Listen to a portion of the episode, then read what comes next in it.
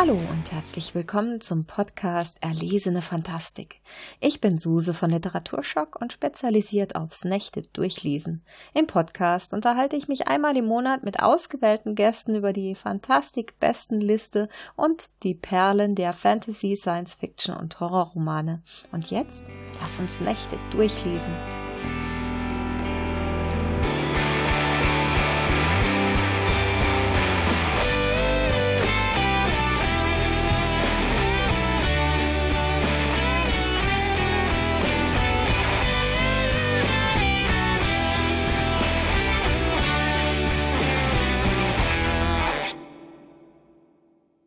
Hey, heute habe ich eine kleine Inhaltswarnung für dich. Ab circa Minute 33 erwähnt Marco einen Begriff, den man durchaus als rassistische Beleidigung einordnen kann. Wir diskutieren das aber und thematisieren diesen Begriff, weshalb wir uns dagegen entschieden haben, die, äh, dieses Gespräch zu schneiden entsprechend. Ich habe den Begriff deshalb auch nicht rausgeschnitten komplett aus der Aufnahme und ich hoffe, dass eben diese Diskussion äh, zur weiteren Klärung und vor allem zur weiteren Reflexion beitragen kann. Eine Bitte, macht uns immer auf solche Dinge aufmerksam. Wir sind nicht fehlerfrei, wir denken sehr gerne über Kritik nach, nur so können wir lernen. Ach, und eines noch. Ich habe Margot schon gesagt, dass er dringend einen Popschutz für sein Mikro braucht. Stellt euch also ein bisschen auf leidende Tonqualität ein. Ansonsten viel Spaß bei dieser Folge. Ciao, eure Suse. Hallo und herzlich willkommen zum Podcast Erlesene Fantastik. Ich bin Suse. Ich bin Marco und wir reden heute über Fantasy, die nicht in einem mittelalterlichen Setting spielt. Also eigentlich fast gar nichts. Das allerwenigste. Dazu haben wir zwei sehr kompetente, äh, kompetente Gäste mit dabei, nämlich die beiden Vögte, Judith und Christian Vogt. Hallo, ihr beiden. Hallo, ihr beiden. Hallo. äh, wir stellen uns einfach mal gegenseitig vor. Ich bin Judith, bei mir sitzt aber Christian. Christian ist äh, promovierter Physiker, der sich allerdings in erfundenen Welten besonders gerne austobt äh, ab und zu ein bisschen Physik mit reinbringt und deswegen mein ähm, geschätzter Co-Autor ist, äh, der mit mir zusammen äh, Fantasy, Science Fiction, Steampunk und sogar historische Romane haben wir schon geschrieben, schreibt. Und ich bin Christian, ja, wie schon vorgestellt, Dankeschön. Und ähm, ja, ich bin Judiths Co-Autor, das ist richtig so rum, weil Judith übernimmt fast äh, nimmt die größten Teile der Schreib äh, Schreibarbeit. Wir planen zusammen, aber äh, ähm, die den Hauptteil übernimmt Judith und lässt mich da netterweise mitmachen. Und Judith ist äh, ja Autorin in denselben Bereichen, hat äh, außerdem noch äh, außer den, den genannten Sachen, wo ich da nicht dabei war, noch ganz viel für Rollenspiele geschrieben, das Schwarze Auge und Splittermond und ähm, Romane und wir haben auch zusammen äh, Rollenspielpublikationen geschrieben äh, zu dem Spiel selber und äh, Judith hat auch noch eine, eine fantastische Jugendfantasy-Reihe und schreibt auch noch Science Fiction über Römer. ja, genau, ja. Römer im Weltall. Römer im Weltall. Römer, wie die Schweine im Weltall, so ein bisschen, oder? Ein bisschen, genau. Ja. Space Ömer ist der Arbeitstitel. Space Ömer. Und liebe Gäste, ihr habt richtig gehört. Ihr dürft das erste Feld auf dem Fantastik-Bestenliste Bingo jetzt direkt abhaken. Alle Teilnehmer außer Suse haben was mit Rollenspielen zu tun. Ah, sehr oh. gut. Bingo. Nein. Wie viel muss man abhaken, bevor man Bingo rufen kann? Vier in einer Reihe. Ich fühle üblich. mich jetzt leicht gemobbt, Marco. Man muss dazu sagen, das ist bisher, glaube ich, in jeder Folge vorgekommen, dass äh, ich und die Gäste alle irgendwie schon mal Rollenspielerfahrung haben. Und Suse erzählt dann, dann jedes Mal traurig, ab. dass sie das noch nie gemacht habt. Und dass wir das irgendwann mal tun müssen. Und irgendwann werde ich mich bestimmt mal in Obercheflenz einfinden. Lass uns mal Rollenspiele spielen. Tut das. Ich ja. bin da ganz für, dass man. Man kann auch Man kann das auch im Alter. Ja. naja, das war jetzt uncharmant. Das habt ihr jetzt gesagt. Nein, viele sagen so, ja. Es war ähm, schön mit euch. Ähm, ja. Viele sagen ja, dass man da irgendwie mit 17, 18 einsteigen muss, damit man das irgendwie noch schätzen lernen kann. Aber wir haben Freunde, die sind auch erst mit äh, 30. Man darf auch mit 23 anfangen, ja. Ja, wenn du jetzt die Zahlen umdrehst, hast du mich nicht mal annähernd vom Alter her. No. Damit wir nicht im Rollenspiel versinken, Schwenker zurück zum Thema. Ja. Danke, dass wir hier sein können, übrigens. Vielen Dank. Unsere beiden Gäste sind sehr qualifiziert, äh, darüber über nicht mittelalterliche Fantasy zu reden. Und wenn ich mittelalterliche Fantasy sage, dann meine ich eigentlich westeuropäisch hoch bis spätmittelalterliche Fantasy. Und dieses Thema ist ein derartig seltsames, ein derartig breitgetretenes, dass es dafür mittlerweile einen festen Begriff gibt. Das sogenannte Standard Fantasy Setting. Und allein dieser Name sollte einem schon sagen, dass da etwas schiefgelaufen ist, denn Standard und Fantasy also magische Welten, die es nicht gibt und Sachen, die so normal sind, dass wir sie standardisieren können, geht eigentlich überhaupt nicht zusammen. Aber wir haben es geschafft. Wir haben eine Art von Fantasy-Welt entwickelt, die derartig weit verbreitet und derartig bekannt ist, dass sie uns im Grunde öde und langweilig wird, wenn der Autor oder der Macher da nicht noch ein bisschen was dran dreht. Und das ist für eine Sache, die es nicht gibt, die es nicht geben wird und die wir auch niemals besuchen werden können, eine wirklich große Leistung. Dabei gibt es so viele andere Möglichkeiten, wo man hingehen könnte. Örtlich, zeitlich und es gibt ja auch so hier und da mal Ansätze, ein bisschen aus diesem Trott rauszugehen. Ähm, die Witcher-Reihe ist im Moment relativ stark am Kommen. Netflix macht da eine Fernsehserie im Moment raus, die ihre eigenen Probleme hat, aber es ist immerhin mal slawische Fantasy, die dort ein bisschen angegangen wird. Arabien ist hier und da mal vertreten. Wir hatten jetzt in den letzten Wochen immer mal wieder Bücher auf der besten Liste mit dabei, die sich mit südafrikanischen oder zentralafrikanischen Themen auseinandersetzen. Ähm, und es gibt dann auch immer mal wieder Trends. Steampunk war so einer, der zumindest ein bisschen eine andere Zeitlinie mit hineingeht. Ihr beide habt das jetzt noch ein bisschen weiter getrieben. Ihr habt es gerade gesagt, Römer im Weltraum. Das Buch heißt Romanova und ich muss dazu äh, sagen, ich lese es gerade. Oha. ich kann, ich kann auch gar nichts dazu sagen, weil ich bin noch nicht so weit. Ich habe am Anfang so ein bisschen Schwierigkeiten reinzufinden, weil durch die Perspektivwechsel, da, da habe ich so ein bisschen, ja, komme ich noch nicht so ganz rein. Aber erzähl mal, worum es geht. Mhm. Ich glaube, Perspektivwechsel sind auch so ein bisschen, äh, ich mache das immer unheimlich gerne und ganz viele Leute sagen immer, dass zu viele Perspektivwechsel drin sind. Ähm, also auch nicht nur bei Romanova. Ja, ich kann ja mal ganz kurz erzählen, dass ähm, Romanova ist bei Basta Löbe erschienen, jetzt im August, ist aber von mir geschrieben worden 2013. Es ist also quasi fünf Jahre alt äh, und hatte eine etwas eigenartige Entstehungsgeschichte. Ich habe nämlich einen Römer-Fantasy-Roman für das schwarze Auge geschrieben, oder beziehungsweise einen Zweiteiler. Das war Herr der Legionen und Herrin des Schwarms. Und mittlerweile sind ja die Leute, die früher Rollenspiel gespielt haben, das sind so die, die Movers and Shakers, ähm, eigentlich überall. Ich wette, Frau Merkel hat auch in ihrer Physiker-Studentinnenzeit DSA gespielt. Nein, das gab es da wahrscheinlich noch nicht. Geil, da, jetzt habe ich ein Bild im Kopf. Genau, Dungeon Master. Ähm. Und ähm, mich äh, kontaktierte damals äh, jemand, der ein Filmstudio in München hat, Philipp Schulz-Deile. Der hat mittlerweile unter anderem den Snowden-Film produziert. Und der hatte die Idee, dass man das äh, Römische Reich, äh, so Republikzeit, ins Weltall verlegen könnte. Also keine alternativ historische Zeitlinie, wie, es ja schon mal häufiger angedacht ist, sowas wie, was wäre, wenn das Römische Reich nie untergegangen wäre, welche Technik hätten die entwickelt und wann wären die ins All gestartet, sondern es ist das Römische Reich ähm, ungefähr 70 vor Christus, aber es ist im Weltall. Also Rom ist ein Planet und die ganzen äh, Eroberungen finden auf ebenfalls anderen Planeten statt. Also Gallien ist zum Beispiel ein äh, dreifacher Planet, der um eine gemeinsame Sonne kreist, weil Gallien ist ja in drei Teile unterteilt. Und ähm, genauso geht's halt auch mit den ganzen anderen äh, angrenzenden Staaten im Mittelmeer. Das äh, Mare Nostrum ist ein, ein Sternenhaufen und darin befinden sich diese ganzen Planeten, die nach und nach von Rom erobert werden. Das war also seine Idee. Und sein Wunsch war es, macht da mal was mit Spartacus und schreibt da einfach mal einen Roman zu. Ich habe auch hier schon, äh, schon, schon Artwork in Auftrag gegeben bei Ulrich Zeitler, der auch mittlerweile irgendwie für Game of Thrones und Ready Player One und so Concept Art macht. Der hatte dafür schon so eine ganze Mappe gemacht, so ein PDF mit, mit Artwork halt. Und das habe ich geschickt bekommen und dann habe ich gedacht, das klingt schon irgendwie sehr abgefahren, aber sehr lustig. Und dann habe ich mir das Buch so überlegt, also unter diesen Prämissen. Das waren also so die Ausgangs, die Ausgangssituation und daraus habe ich das äh, Buch entwickelt und da hat Christian auch noch nicht mitgeschrieben, weil das nämlich, warum hast du nicht mitgeschrieben? Wissen erst, wir nicht. ich glaube, das war erstens, weil ich da noch kaum mitgeschrieben habe. Da hatten wir gerade erst die zerbrochene ja, die Puppe zerbrochene zusammen. Puppe war raus, genau. Und das war noch so mehr dein Ding. Und war es dann noch so ein bisschen ein Auftrag.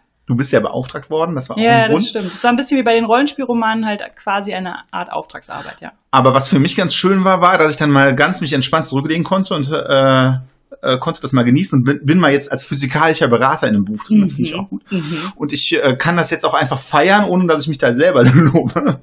Denn äh, es gibt da zum Beispiel, äh, die Grundidee ist halt, dass die, dass die in diesen Raumschlachten sich nicht mit irgendwelchen Gauss- oder Laserkanonen beschießen, sondern dass die Schildtechnologie so weit ist, dass die da nicht durchkommen und dann des, sich deswegen einfach rammen wie Galeeren. Und das ist einfach total abgedreht und das finde ich irgendwie total witzig. Ja, Rahmensporne. Ja. Ist halt wie Galeeren im Weltall. Ja. äh, ja, das war so ein bisschen die Entstehungsgeschichte davon und dafür habe ich mich natürlich äh, sehr stark in die römische Geschichte vertieft und viele Figuren, die da drin auftauchen in dem Roman, sind ähm, tatsächliche Personen der Historie aus dieser Epoche halt. Ähm, und dazu kam auch noch, dass ich damals in einem Verlag gearbeitet habe, der sich auf römische Antike spezialisiert hat. Da hatte ich also auch noch lauter fähige Ansprechpartner und generell viel mit dem Thema Römer zu tun ähm, ja, und so ist eigentlich der Roman entstanden. Mhm. Und der dreht sich um Spartacus. Habe ich das richtig verstanden? Ja, genau, um den Spartacus-Aufstand, wobei Spartacus nicht die Hauptperson ist, sondern die Hauptperson ist ein ähm, Sklave, der zusammen mit seinem Herrn und dessen Tochter, also der Tochter vom Herrn, ähm, ein, äh, einen Angriff auf ein Raumschiff überlebt und zum Dank dafür in die Gladiatorenarena geschickt wird, also in einen Gladiatoren Ludus, eine Gladiatorenschule, äh, wo er dann natürlich in diese ganzen Spartakus-Wirren mit, mit reingerät. Ja, und das erklärt die 1000 Perspektivwechsel. Er ist nicht die einzige Hauptperson, sondern es gibt noch ungefähr 503 andere. 503, super. Für jede Seite ein eigener Blickpunktcharakter. Es gibt tatsächlich, glaube ich, viel, also es gibt, glaube ich, sehr viele Blickpunktcharaktere in dem Buch die Tochter dieses äh, Legaten, der auch äh, entkommen ist, also den, die Tochter vom Herrn des Sklaven, äh, ist auch noch eine weitere Protagonistin. Ich, ich glaube, mich äh, stören weniger diese Perspektivwechsel, sondern vielmehr am Anfang, ähm, wie dieser Perspektivwechsel auch gestaltet ist. Ich habe keine Ahnung, was diese Person mir gerade da erzählt. Das ist die Seherin, ja, ja. Das, ähm, ja. Ich sag da jetzt nichts zu. Das ist so ein bisschen der metaphysische Blick auf äh, das Geschehen. genau, das habe ich gemerkt. Äh, genau, aber äh, ich fühle mich trotzdem wohl in dem Buch schon und freue mich auch aufs Weiterlesen. Das freut mich. Ja, die haben halt äh, ganz viel Technik, äh, die wir heute haben, weil ich mir so Gedanken gemacht habe, nicht nur, äh, wie sieht das mit dem mit der Reise zwischen den Sternen aus, weil das eigentlich auch nur einen ganz kleinen Teil des Buches ausmacht, sondern auch was, äh, ich finde halt, die, die römische Gesellschaft ist gar nicht so viel anders als unsere heute. Also so vom ganzen Mindset. Also natürlich gibt es auch große Unterschiede, aber ich finde, es ist halt eine, eine Hochzivilisation gewesen ähm, mit großen Klassenunterschieden und äh, ich kann mir sehr gut vorstellen, wie sich ähm, Römer verhalten würden und kommunizieren würden, wenn sie sowas wie das Internet hätten und äh, sowas wie Tablets und sowas. Das heißt, das habe ich alles irgendwie eingelatinisiert und jetzt haben sie halt lauter so Techniken. Ich, ich bin ja sowieso der Meinung, dass sich die Menschheit nicht sonderlich ändert. Ja, genau, das ist, das ist meine Theorie. Dieser Hang zu diesem Standard-Fantasy-Setting, der kommt ja nicht von ungefähr. Da steckt ja durchaus was dahinter. Das eine ist natürlich klar, als das Tolkien das, seine Bücher rausgebracht hat und äh, auch die Vorgänger, auf denen er aufbaut, das war einfach ein bequemer Anknüpfungspunkt, eine große Welt, viel Freiheit. Diese Wesen waren damals noch neu. Ist natürlich, dass man sich da dran bedient, aber wir hängen da ja jetzt seit einer ganzen Zeit dran. Seit dem ersten Herr der Ringe Buch sind jetzt, glaube ich, 80 Jahre vergangen, knapp. 39 ist das rausgekommen. Ähm, und immer noch sind Elfen, Zwerge, Orks Menschen. Die Standardrassen immer noch sind Elfen, Baumschmuser, die auf äh, die mit mit Pfeil und Bogen kämpfen. Immer noch sitzen Zwerge irgendwie im Berge mit drin. Und wenn ich Leute frage und mich unterhalte, warum nehmt ihr denn jetzt das, was wir schon zwölfmal durchgekaut haben? Warum macht ihr nicht was anderes? Äh, kommen entweder gar keine Antworten oder recht ähnliche. Nämlich ist es halt bekannt, es ist einfach, man kann mit den Erwartungen seiner Leser recht einfach umgehen. Die wissen, was sie erwartet. Wenn ich sage Zwerg, dann haben wir alle mehr oder minder dasselbe Bild im Kopf. Mehr oder minder äh, kann man sehr gut zum Beispiel an den Herr der Ringe Filmen sehen, wo es dann die Leute gibt, die sich die Zwerge so vorgestellt haben, wie sie dargestellt waren, oder eben auch nicht. Im Hobbit das Ganze nochmal etwas stärker. Ihr seid davon jetzt ja weggegangen. Ihr habt zwar immer noch Rom als Basis genommen, was ich möchte mal behaupten, in der Zeitperiode, aus der es kam, das ist, wo wir am meisten Ahnung drüber haben als mhm. durchschnittlicher Mensch.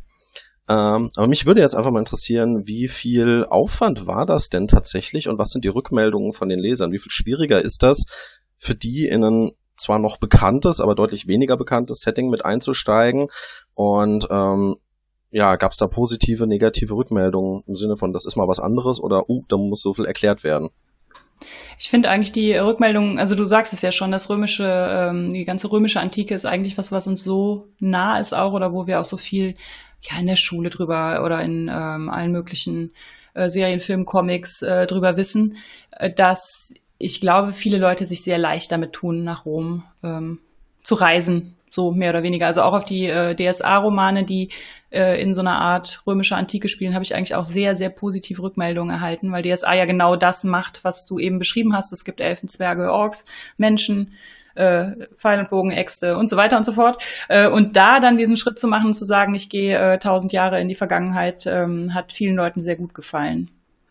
Wo ich merke, wo es ein bisschen schwieriger ist, ist, wir haben zusammen, also Christian und ich schreiben gerade zusammen an den 13 Gezeichneten. Also der erste Teil ist im März erschienen und der zweite Teil wird nächsten März erscheinen, mhm. wenn ich das richtig in Erinnerung habe. Und dann gibt's noch einen dritten Teil, weil wir nämlich eine Trilogie schreiben, äh, was aber mehr daran lag, wir wollten eigentlich einen Zweiteiler und dann war der zweite Teil so umfangreich vom Exposé her, dass äh, was der Löwe sagte, nee, teilt den doch mal noch in der Mitte und dann machen wir drei draus. Was und eigentlich das, sehr nett war, weil sie sagten, hier können noch ein also. Sie hätten auch sagen können, kurz das mal runter.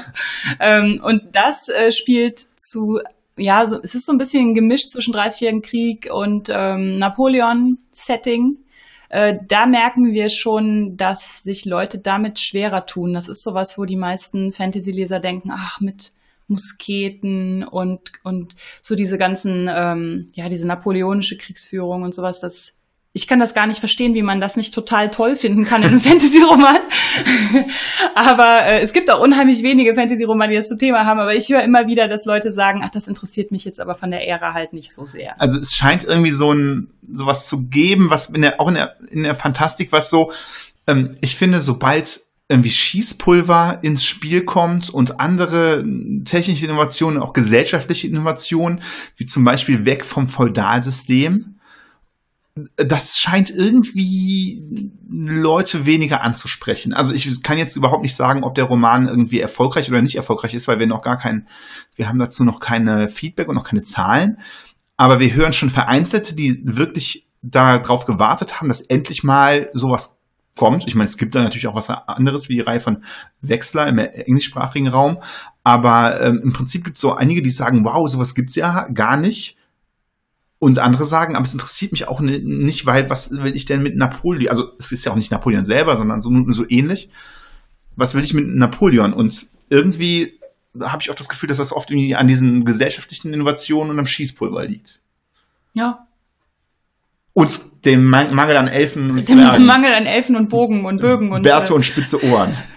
Dabei gibt es so schöne Schnurr- und Backenbärte. Ja, wunderbar. Das kann man auch wieder hundertprozentig auf Tolkien zurückführen, wenn man sich mal anschaut, wer die Antagonisten sind. Äh, das sind Leute, die Schwarzpulver einsetzen und Maschinen bauen. Ja, ja, ja das stimmt. Da gibt's eine unglaubliche Romantisierung alles Natürlichen. Und ich glaube, wir haben da im Laufe der Jahrzehnte ganz unkritisch einfach diese Trennung übernommen, dass alles, was modernere Technik einsetzt, also Maschinen, die irgendwie Arbeitskraft von sich aus herstellen, und anscheinend alles, was in irgendeiner Form mit Schießpulver zu tun hat, automatisch böse sein muss oder halt in der Fantasy nichts zu suchen hat. Was ich insbesondere doppelt lustig finde, weil wenn man sich mal die äh, Rüstungen anguckt, in denen die meisten Leute dort herumrennen, diese Vollplattenrüstungen, ja. Die sind alle entworfen worden, weil man damit frühe Schießpulverwaffen abhalten ja, konnte. Genau wenn man nur Schwerter und Äxte und Streitkolben und sowas hat, vor allem letzteres, dann reicht einem eine Halbplattenrüstung oder ein gutes Kettenhemd mit Polsterung darunter. Dieses ganze schwere Zeug, was wir uns in der klassischer Fantasy vorstellen, das würde es ohne Schießpulver alles nicht geben. Von daher ist das ein riesiger Anachronismus und ich glaube, es ist wirklich nur die Gewöhnung. Es gibt ansonsten keinen guten Grund dafür. Und glücklicherweise gibt es ja mittlerweile Gunpowder Fantasy, also ein Genre, was sich davon so ein bisschen zu lösen versucht. Aber ja, es ist unglaublich wenig. Ihr steht damit, denke ich, im deutschsprachigen Raum fast alleine da, ne? Ja, ich glaube auch. Wobei ich, glaube, äh, ich aus verlässlicher Quelle weiß, dass Markus Heitz jetzt Anfang des äh, nächsten Jahres, ich glaube auch im März. Ich glaube, im März, März kommt bei Drömer Markus Heitz neuer Roman raus, hm. dessen Titel ich vergessen So ein bisschen habe. mit Musketieren und 30-jähriger, nee, es ist im 30-jährigen Krieg. 30 Schmied ist auch selber, und, aber auch mit Fantastik. Ähm, also er hat das bei Twitter gepostet, darum ist das. Es ist im Drömer-Programm, ja, ja. ja. Und ähm, Henning Mützlitz macht auch was, ne? Ja, genau. Henning Mützlitz, äh, ein Freund von uns, den habe ich jetzt äh, lektoriert. Ich lektoriere auch ab und zu äh, für Feder und Schwert. Und äh, der bringt auch einen Gunpowder-Fantasy-Roman in deutschsprachigen bei Feder und Schwert raus. Im Frühjahr auch. Februar, glaube ich. Ja. Ja. Also vielleicht sind wir gerade Zeuge, wie ein neuer Trend startet. Mm, ich, ich man muss ja auch vorsichtig damit sein, was man sich wünscht. Äh, ich denke da jetzt gerade an ja. äh, zum Beispiel Dracula, Vampire. Ne? Die hatten ja auch einen sehr düsteren Ruf bis vor ein paar Jahren und dann kam Twilight. Ja, und dann kam all die Romantasy. Ja, wir müssen uns gut überlegen, was wir uns wünschen. das stimmt natürlich, ja. Und was Margot eben sagte, was ich auch total interessant finde, ist, wenn es halt nicht Europa ist. Also wir haben uns ja jetzt äh, sowohl bei Romanova ist äh, letztendlich Südeuropa im Fokus, ähm, als auch bei den Gezeichneten ist ähm, Zentraleuropa im Fokus. Beziehungsweise wir haben ja auch noch ein Rollenspiel dazu, das hat dann auch so einen slawisch-baltischen Hintergrund. Ähm, Scherbenland aber, heißt das? Genau, hier Product Placement Scherbenland. Und ähm, aber selbst das ist natürlich noch sehr nah so an, äh, an Europa dran. Ich finde auch interessant, ähm, sich halt den Rest, die Geschichte eigentlich vom Rest der Welt auch mal anzugucken. Das ist ja auch so ein ganz breites Feld. Man muss ja eigentlich noch nicht mal ein bestimmtes Genre jetzt als neuen Trend ausrufen, sondern ähm, wenn man jetzt äh, irgendwie heute was über Polynesien lesen will und morgen was über Subsahara-Afrika, dann äh, bietet das ja auch unfassbar viel Stoff, der noch kaum in Büchern behandelt wird. Also das ist ja echt äh, eigentlich eine Einladung an Autoren auf der ganzen Welt, sich ja. äh, einfach mal in der Geschichte umzugucken. Da ist ja unfassbar viel drin. Äh, ich glaube, es ist halt ein bisschen schwer, das als, also das als äh, europäischer Autor. Ich finde es einerseits wichtig, dass man seine Perspektive erweitert und auch mal über den Tellerrand guckt. Andererseits ist es natürlich auch schwer, ein, ein Setting irgendwo zu schreiben, wo dann, wo man Fall. dann sich diese, also nicht in dieser Kultur zu Hause ist, äh, und dann irgendwie, das gibt's leider sehr, auch sehr oft, dass man dann irgendwas schreibt und wird dem dann nicht gerecht. Nee, ich meinte auch speziell ja. als, als Leserin, dass, äh, ja. also die AutorInnen sollten vielleicht dann schon aus dem bestimmten Kulturkreis ja. noch kommen. Das fände ich schon gut. Also Own Voices. Ja, da gab's ja neulich auch so ein bisschen Aufregung äh, wegen einer Autorin, die über, also eine deutsche Autorin, die über Voodoo äh, geschrieben hat. Und quasi diese kulturelle Aneignung äh, war da der, der Knackpunkt.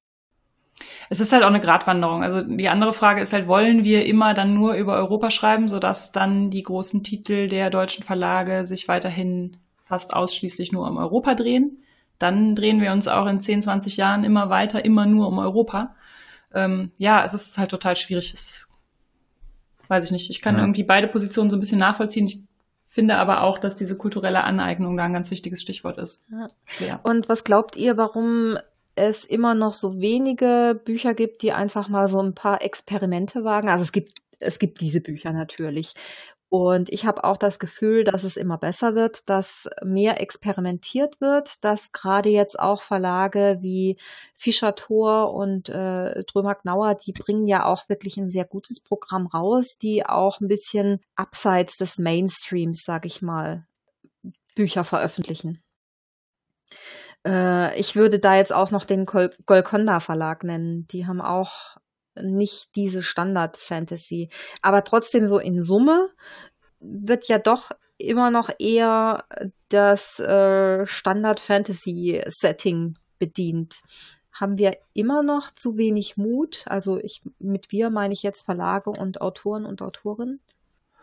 Ich glaube, das sind einerseits ist das so, dass das immer mal wieder versucht wird. Ich glaube, also erstens ist darum ist das auch eine ganz große Daseinsberechtigung für äh, kleine Verlage, die solche sowas füllen. Jetzt Self-Publisher natürlich auch, aber äh, die können natürlich auch große Standardtitel, also das ist ja das Schöne beim Self-Publishing, aber gerade die kleinen Verlage, die sehe ich da so ein bisschen in, in der Möglichkeit und bei den großen Verlagen ist es bestimmt, also klar, es ist einerseits vielleicht fehlender Mut, aber es ist natürlich auch mal ein finanzielles Risiko, weil das ist so eine die Katze, die sich selbst in den Schwanz beißt. Solange die, ja, ne, ne, solange die Verlage das nicht mehr stärker machen, werden die Leser nicht mehr daran gewöhnt und äh, kaufen das. Aber solange die Leser es nicht kaufen, mehr nachfragen, mhm. haben die Verlagen ein sehr großes finanzielles Risiko dabei. Ja, es, das ist, ist, schwer. Ne? Ja, ja, es ist ein totales Paradoxon irgendwie. Also ich finde auch, Fantasy steckt in so einer Ecke. Das hat uns auch auf der Buchmesse nochmal ein Literaturagent gesagt. Man steckt als Fantasy-Autor in, in einer, einer Ecke, in der man nicht so ganz einfach rauskommt. Man hat sich so im Prinzip hat die Fantasy sich so ganz klare Linien gesetzt. Und diese Linien sind natürlich auch, dass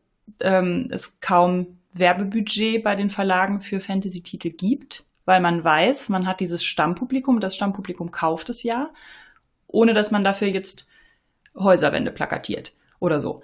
Ähm, und äh, gleichzeitig kommt es dadurch aber auch äh, zu diesem, ja, zu dieser ganz seltsamen Sache, dass äh, Dinge, die aus ähm, den USA rüberkommen, sind fast immer, also die großen Erfolge sind fast immer irgendwie fantastisch. Also bei, bei Serien, Stranger Things, bei Filmen, das MCU, was auch immer, die ganzen Bücher, die äh, viel jetzt besprochen werden, äh, wie jetzt zum Beispiel die N.K. Jemisin mit der zerrissenen Erde, die dreimal hintereinander den Hugo bekommen hat, das hat viel Aufmerksamkeit in den USA bekommen. Und ähm, trotzdem ist es irgendwie in Deutschland so, dass man sagt, naja, deutschsprachige Fantasy, da bleibst du halt mal besser hier in diesem Eckchen stehen. Und dann schreibst du so vor dich hin und das verkauft sich dann schon ganz passabel, aber da bist du dann halt. Also das wird irgendwie überhaupt nicht aus dieser Ecke raus kommuniziert, dass es das gibt. Also es wird keine Werbung geschaltet, es gibt auch kaum, keine Verfilmungen oder irgendwie Projekte, die aus dieser Ecke rausgehen würden. Es gibt keine ja. ja, irgendwie keine, keine Feuilleton-Besprechung, um darauf nochmal zurückzukommen. das ist ja immer so ein Thema. Oder keine, gar keine Besprechung in Ze großen Zeitungen oder online oder so. Da gibt's schon ein paar. Es gibt nicht viele, da, da stimme ich dir zu. Ein paar gibt's. Ich wüsste jetzt zum Beispiel Tobias Meissner, einer meiner Lieblingsautoren, der wurde von der FAZ schon mehrfach besprochen. Oder das ähm, NSA von dem Eschbach. Ist auch ein Beispiel, glaube ich. Genau, ja. und äh, das ist auch so ein Thema, was wir mit der Fantastik-Besten-Liste abfangen wollen, beziehungsweise auch ein bisschen verbessern wollen. Da steht mhm. jetzt zum Beispiel auch in diesem Monat wieder ein Buch drauf, was nicht als eindeutig Fantasy oder Fantastik vom Verlag kategoriert wurde, sag ich mal. Das vom Hansa Verlag, ne? Genau. Die, die Liste gehen wir nachher mal durch noch. Äh, mhm. Genau, und im letzten Monat. Ich mache einen Daumen hoch, ihr seht es nicht. Im letzten Monat war jetzt zum Beispiel der Vogelgott drauf. Der war ja auch für den äh, deutschen Buchpreis nominiert. Mhm. Aber das sind dann natürlich Science-Fiction und Fantasy-Titel, die gar nicht als Science-Fiction-Fantasy-Titel deklariert genau. sind. Die sind nicht so von der Covergestaltung, die sind nicht so von den Besprechungen her. Da versucht man so ein bisschen drum herum zu lavieren, dass es sich dabei um Fantasy oder Science-Fiction oder Dystopie oder was auch immer handelt. Genau. Und am Anfang, als die Fantastik-Bestenliste gestartet wurde, habe ich äh, alle Verlage, äh, die mir bekannt waren zumindest, ähm, informiert vorab dass da was kommt und dass die mich auch gerne informieren können über fantastische Titel. Und es gab da so ein paar äh, literarische Verlage, sag ich mal, die da eher mhm. nicht so begeistert davon waren, die dann auch ganz konkret gesagt haben, wir haben keine Fantastik. Und dann habe ich ein Beispiel genannt. Ja, nein, der Autor will auf gar keinen Fall, dass das Fantastik genannt wird und wir auch nicht. Ist uns natürlich jetzt egal. Ich finde das spannend, weil Goethe ist auch fantastisch. Aber vielleicht hätte Goethe auch gesagt, ich möchte auf keinen Fall in dieses Regal. Ja. also äh, viele waren da wirklich absolut anti eingestellt. Jetzt mittlerweile ist es schon ein bisschen besser, wenn ich dann sage, hey, euer Buch steht jetzt dieses Mal auf der Fantastik-Besten-Liste, dann freuen die sich auch. Aha, ah. okay. insofern, vielleicht bewegt sich da ja wirklich was ja, auch durch diese Vermischung. Wir wollen da jetzt auch nicht nur irgendwie diese äh, Rampensäue, die man sowieso überall trifft, auf der Liste haben, sondern ich habe schon auch den Eindruck, dass es eine, ja, ich möchte mal sagen, so eine einsetzende Demokratisierung gibt. Also dass äh, durch das Self-Publishing äh, neue Impulse gekommen sind und auch durch die kleinen Verlage und ähm, ja, es gibt weniger riesige Stücke vom äh, Kuchen für einzelne Leute, aber es gibt vielleicht dann mehr kleinere Stücke vom Kuchen, die sich an mehr Leute verteilen oder so. Gut, Margot? Ja. Du siehst so fragend aus. Ich sehe so fragend aus. Ich finde das schön, dass du das über das Audiofeed sehen kannst.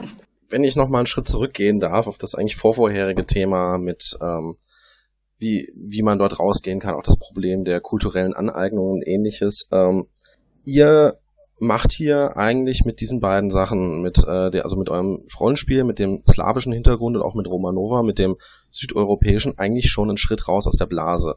Denn ich habe vorhin ganz bewusst gesagt, westeuropäisches Hochmittelalter. Mhm. Wenn man sich die Tropen anguckt, die dort verwendet werden, das ist eigentlich England und Frankreich im 14., 15. Jahrhundert. Mehr ja. bildet Fantasy nicht ab. Meistens.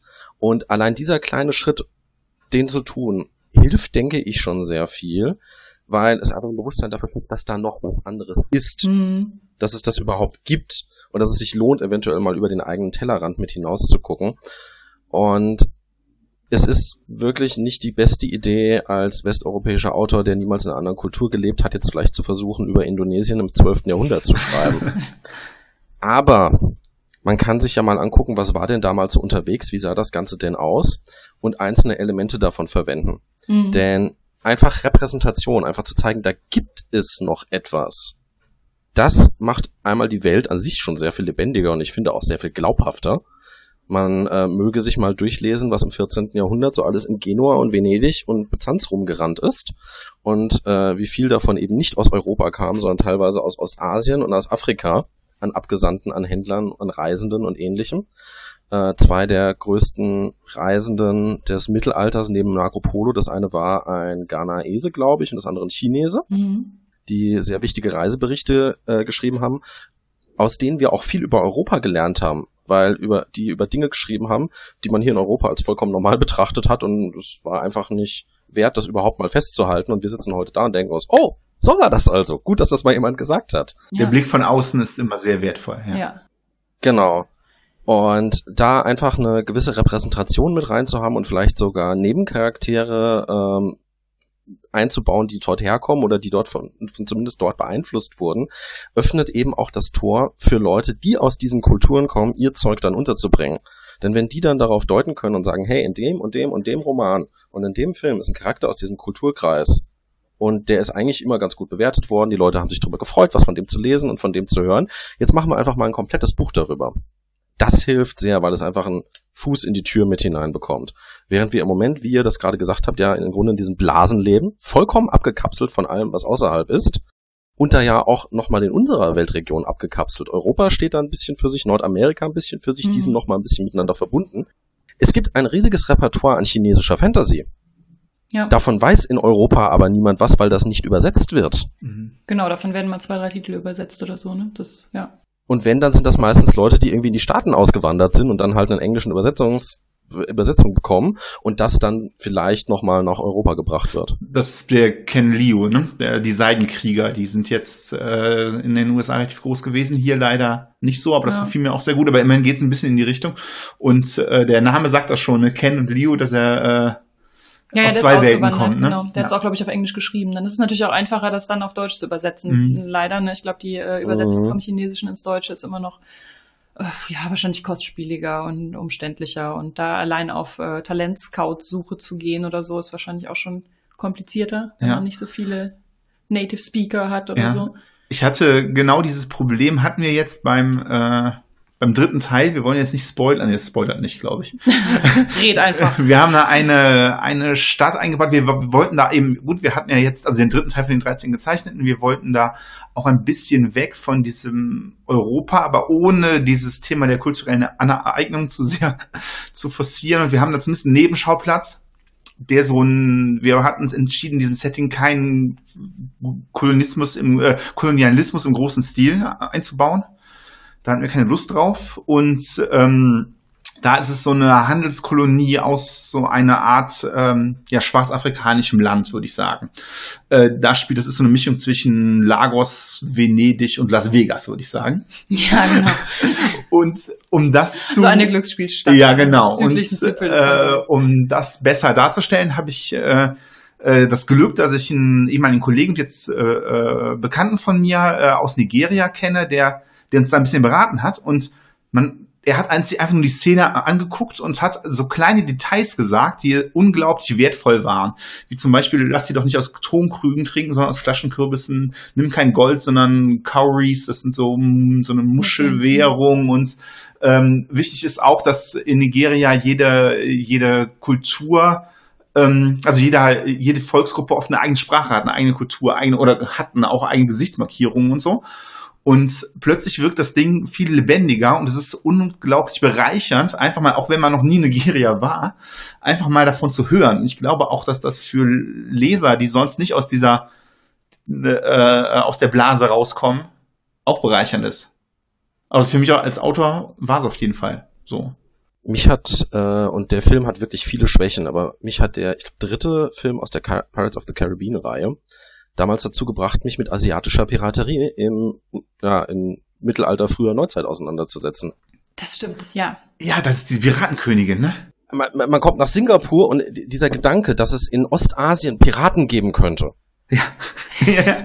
und dann ja auch noch in so einem großen Stil und mit einer Frau als äh, ja. ja Wahnsinn. Super. Wenn ihr, liebe Hörer, dort mal einen Einstieg finden wollt, ist es sicher nicht perfekt, aber als Anfangspunkt sicherlich geeignet. Es gibt einen ähm, YouTube-Kanal, der nennt sich Extra Credits. Die kommen ursprünglich aus dem Videospielebereich auch. Die machen eine Serie, die nennt sich Extra History. Das sind Folgen, die sind so knapp zehn Minuten lang Normalerweise beschäftigen sie sich eine bis vier Folgen lang mit einem Thema und da werden dann Sachen behandelt wie, wie hat eigentlich Geld in Polynesien funktioniert, bevor die Europäer dorthin gekommen sind? Oder welchen Einfluss hatten Piraten im südchinesischen Meer im 12. Jahrhundert? Oder äh, solche Sachen wie, wie sah eigentlich Handel in Subsahara-Afrika im 13. Jahrhundert während des Ghanaischen Imperiums aus? Oder wie sah eigentlich das Zulu-Imperium aus, bevor die Europäer dorthin gekommen sind? Die haben ähm, bei jeder Serie auch immer noch eine Folge hinten dran, nennt sich Lies, also Lügen, in der sie darauf eingehen, welche Sachen sie weggelassen, vereinfacht oder schlicht falsch gemacht haben.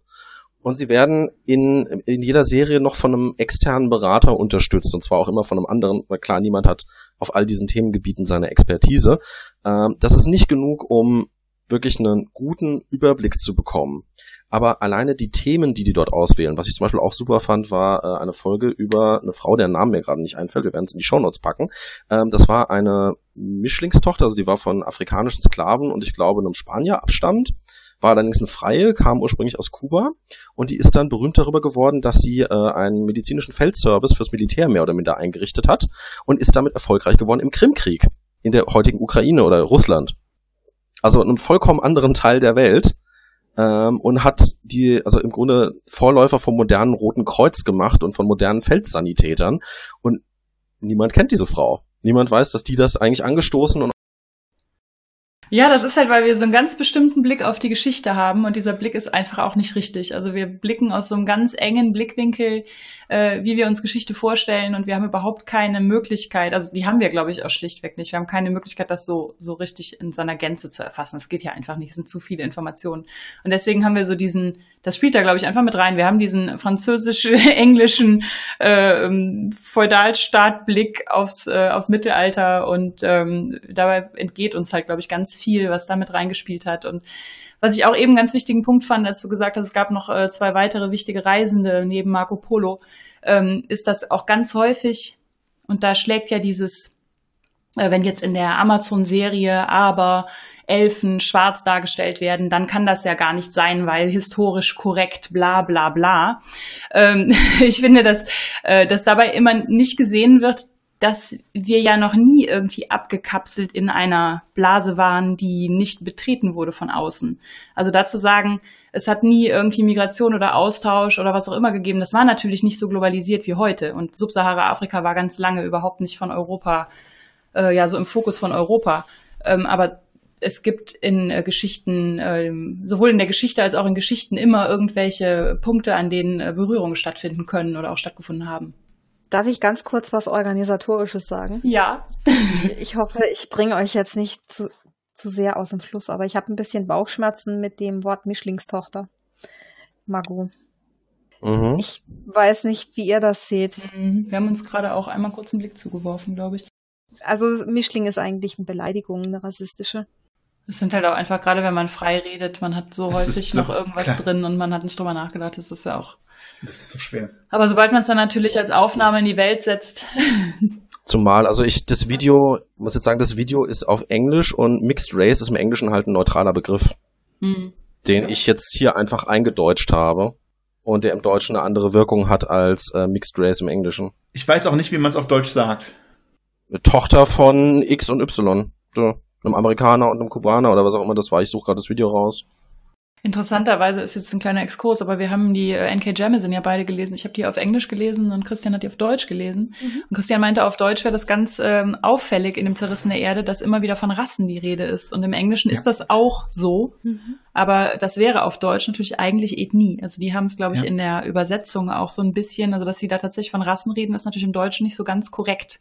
Also im Englischen kann man sich jetzt drüber streiten, aber ähm, mhm, das ist im, es wirkt im Deutschen, glaube ich, einfach nochmal ganz anders, weil man da so drüber stolpert und sich denkt, wow, steht ja. da jetzt wirklich wie sowieso Rasse. Also, da steht auch ganz oft, er hatte quasi die Augen eines sowieso Volkes und ich, ah, die, die Nase eines sowieso Volkes und dann kriege ich so ein bisschen, als äh, mit die, diesem deutschen Hintergrund kriege ich da so ein bisschen Bauchschmerzen mit. Das ist aber mir im Englischen nicht so stark. Das ist, glaube ich, ja. ja. ein deutsches Problem. Ja, ja das glaube ich auch. Deswegen habe ich jetzt auch kein Problem damit, das einfach mal so kurz zu erwähnen und durchzusprechen. Mhm. Insofern, also ich bin ja sowieso der Meinung, dass jeder von uns äh, rassistisch äh, aufgewachsen ist und ja. sozialisiert wurde. Ja, danke, dass es mal jemand sagt. Ja, es, es, es, es schleicht sich auch sexistisch. Das ist halt einfach äh, gesellschaftlich verankert und man kann darüber nur sprechen und reflektieren und das versuchen besser zu machen. Und in dem Fall wirft's ja auch nochmal Licht darauf, dass wir da einfach eine Lücke in der Sprache ja. haben. Wir haben da kein Wort für. Mhm, ja. Mhm. ja, gut, weiter im Text. Jetzt habe ich, ich hoffe, ich habe euch jetzt nicht total rausgebracht, aber es lag mir wirklich am Herzen. Äh, jetzt muss ich den Einstieg wieder so ein bisschen finden. Oder hast du gerade noch was, Margot?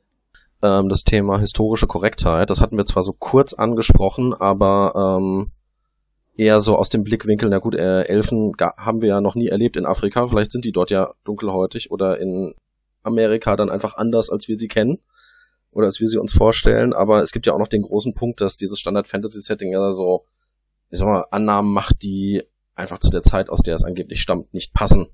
So vom, eigentlich, eigentlich von allem her. Ich wollte jetzt sagen vom Frauenbild, aber das ist nur der na, der prominenteste Punkt.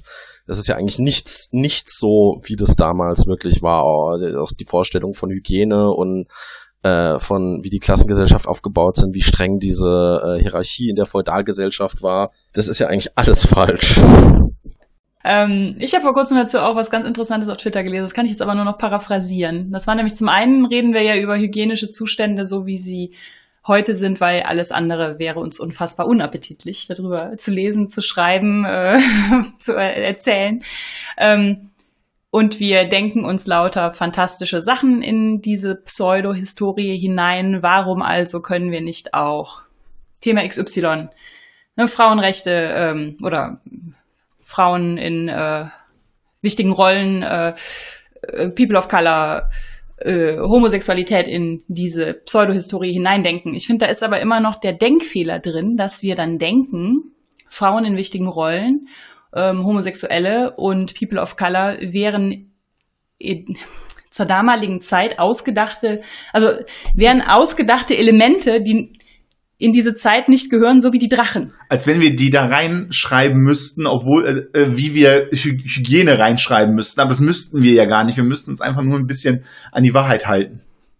Ja, und ich glaube, also indem wir das machen, tun wir im Prinzip so, als hätte es damals keine Homosexualität gegeben oder keine Transsexualität oder keine Frauen in äh, wichtigen Positionen, als wäre das sowas wie Körperhygiene, was damals halt auch einen ganz anderen Standard war.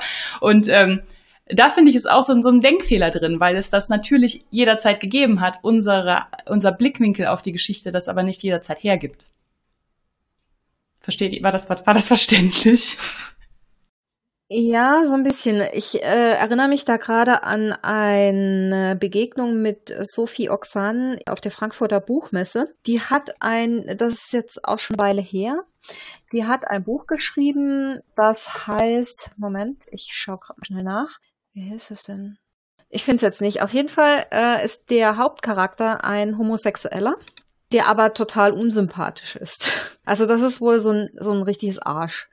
Und das wurde besonders in Deutschland äh, sehr stark hervorgehoben in den Kritiken und, und auch so ein bisschen eben äh, negativ kritisiert, dass da jetzt eher so ein Arschloch ist, weil er ist doch homosexuell, ne? Weil nett. Es sei denn, sie sind entstellt. Dann können sie die Bösen sein. Wie bei Wonder Woman, die Wissenschaftlerin ja. oder so. Ich äh, habe ja sehr viel so die Rollenspielszene im Blick und auch die internationale Rollenspielszene. Und ich finde, die internationale Rollenspielszene ist der deutschsprachigen Rollenspielszene um etwa zehn Jahre voraus. Also Diskussionen, die da zum Thema Diversity und Repräsentation geführt wurden, die wurden ungefähr 2008, 2009 geführt. Die würden, werden natürlich immer noch geführt. Das hat sich nicht erledigt, das Thema. Ist kein Haken drunter. Äh, aber ich finde, die haben angefangen, sich mit dem Thema zu auseinanderzusetzen auf einem ja sehr professionellen Niveau. Da haben wir halt noch mit den Elfen und Zwergen im Sandkasten gespielt. Also leider ist das so. Ich glaube, wir sind da einfach noch ziemlich weit von, also wir sind noch nicht so, wir sind noch nicht so weit in Deutschland. Ähm, ich glaube, dass es auch damit zu tun hat, dass ähm, gerade homosexuelle Charaktere in, äh, ja, ich weiß nicht, gerade im Fernsehen, im deutschen Fernsehen, glaube ich, sehr lange Bösewichte waren. Habe ich mal mit einem ähm, anderen Autor drüber gesprochen äh, also in Krimis oder so, dann immer irgendwie Triebtäter oder das irgendwie gemacht haben, um ihre Identität zu verschleiern, ihre sexuelle Identität. Und ähm, äh, da spielt ja auch dieses Your Gays Trope rein, was ihr vielleicht kennt, dass man, dass der, ja, die Schulencharaktere am Schluss immer alle tot sein müssen. In vielen Filmen, Büchern, Serien.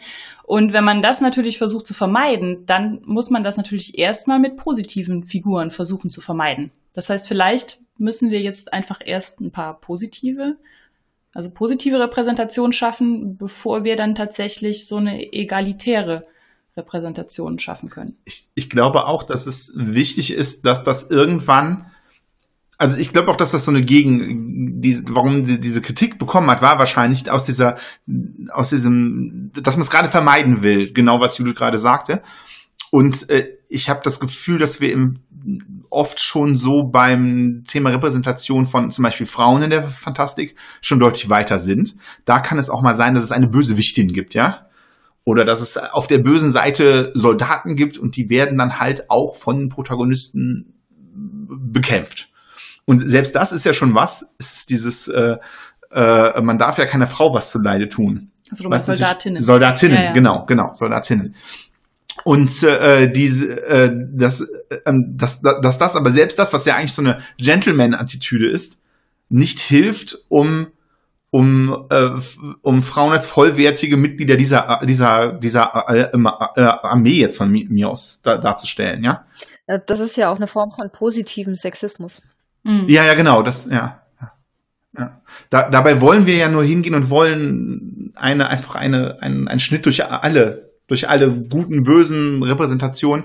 Und äh, ich glaube, das kann man schon schaffen. Da muss man sich aber ein bisschen Mühe geben, dass man halt nicht nur die negativ, wenn man die die diese schlechte Repräsentation wählt, dann muss man, also was ist schlecht? Ich meine diese Negativ. umfassende, dann muss man auch die positive auch reinnehmen. Was ich zum Beispiel und was ich auch noch immer merke, was immer noch passiert, das sind so ganz, ganz, ganz einfache Dinge. Zum Beispiel habe ich jetzt ein Computerspiel gespielt, Detroit Becomes Human, ist eigentlich ein tolles Spiel, sehr durchdachtes Spiel, aber Böse sind dick.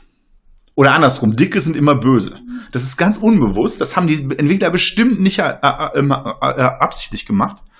Oder es gibt auch so ein Trope, ich bin selber Stotterer. Und äh, ganz lange war das Trope, Stotterer sind dumm. Bud Spencer-Filme und so. Das ist ganz alt und es wurde auch nie wirklich. Und ich muss jetzt sagen, ich würde mich, ich möchte dieses Trope jetzt erstmal nicht mehr sehen.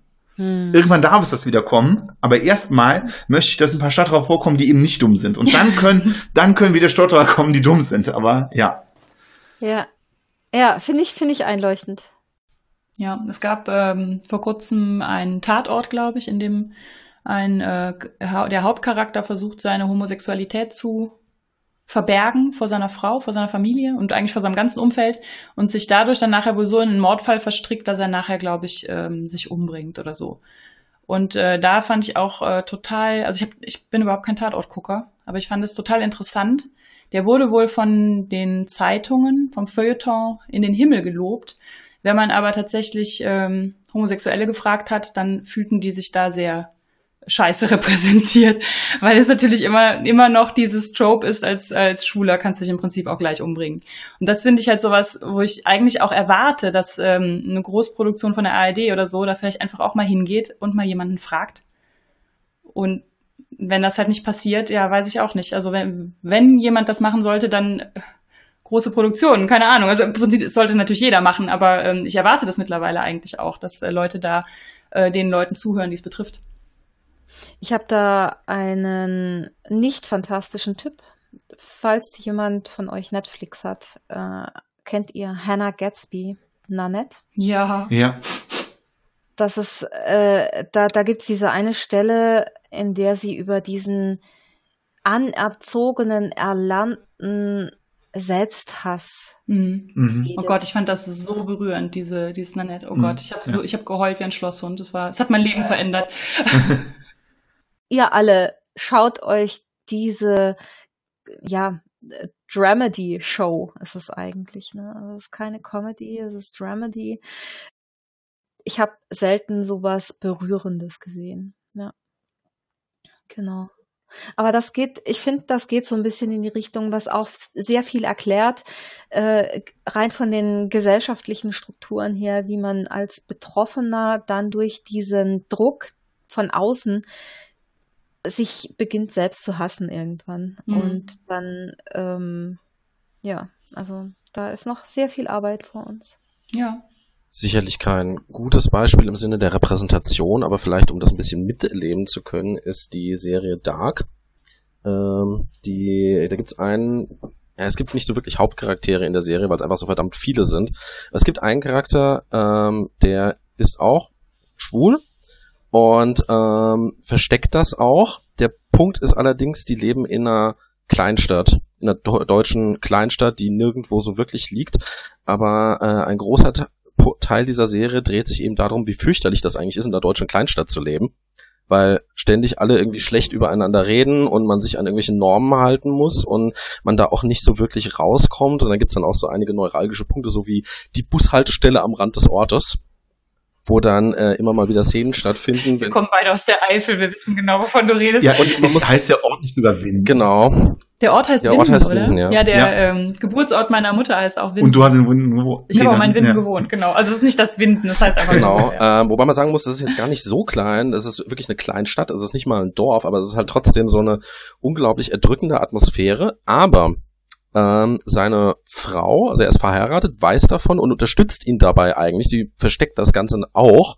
weil sie selber auch keine ja, mit den Folgen nicht umgehen könnte, aber sie unterstützt ihn dabei eigentlich, damit zurechtzukommen, auf welche Art und Weise auch immer. Und es gibt auch so eine ganz kleine Nebenstoryline, dass es da dann äh, irgendwie an der Autobahnraststätte gibt's halt auch ein, eine Prostituierte, die aber eigentlich ein Mann ist und ähm, bei der dieser Charakter wohl früher auch ab und zu mal zu Gast ist und darüber ist es rausgekommen, seine Frau ist bei der Polizei und hat dann bei irgendeinem Verhör von diesem Prostituierten, Prostituierte, ich habe ehrlich gesagt keine Ahnung, wie man das richtig bezeichnen würde, ähm, dann wohl rausbekommen, dass ihr Mann da auch ab und zu zu Gast ist.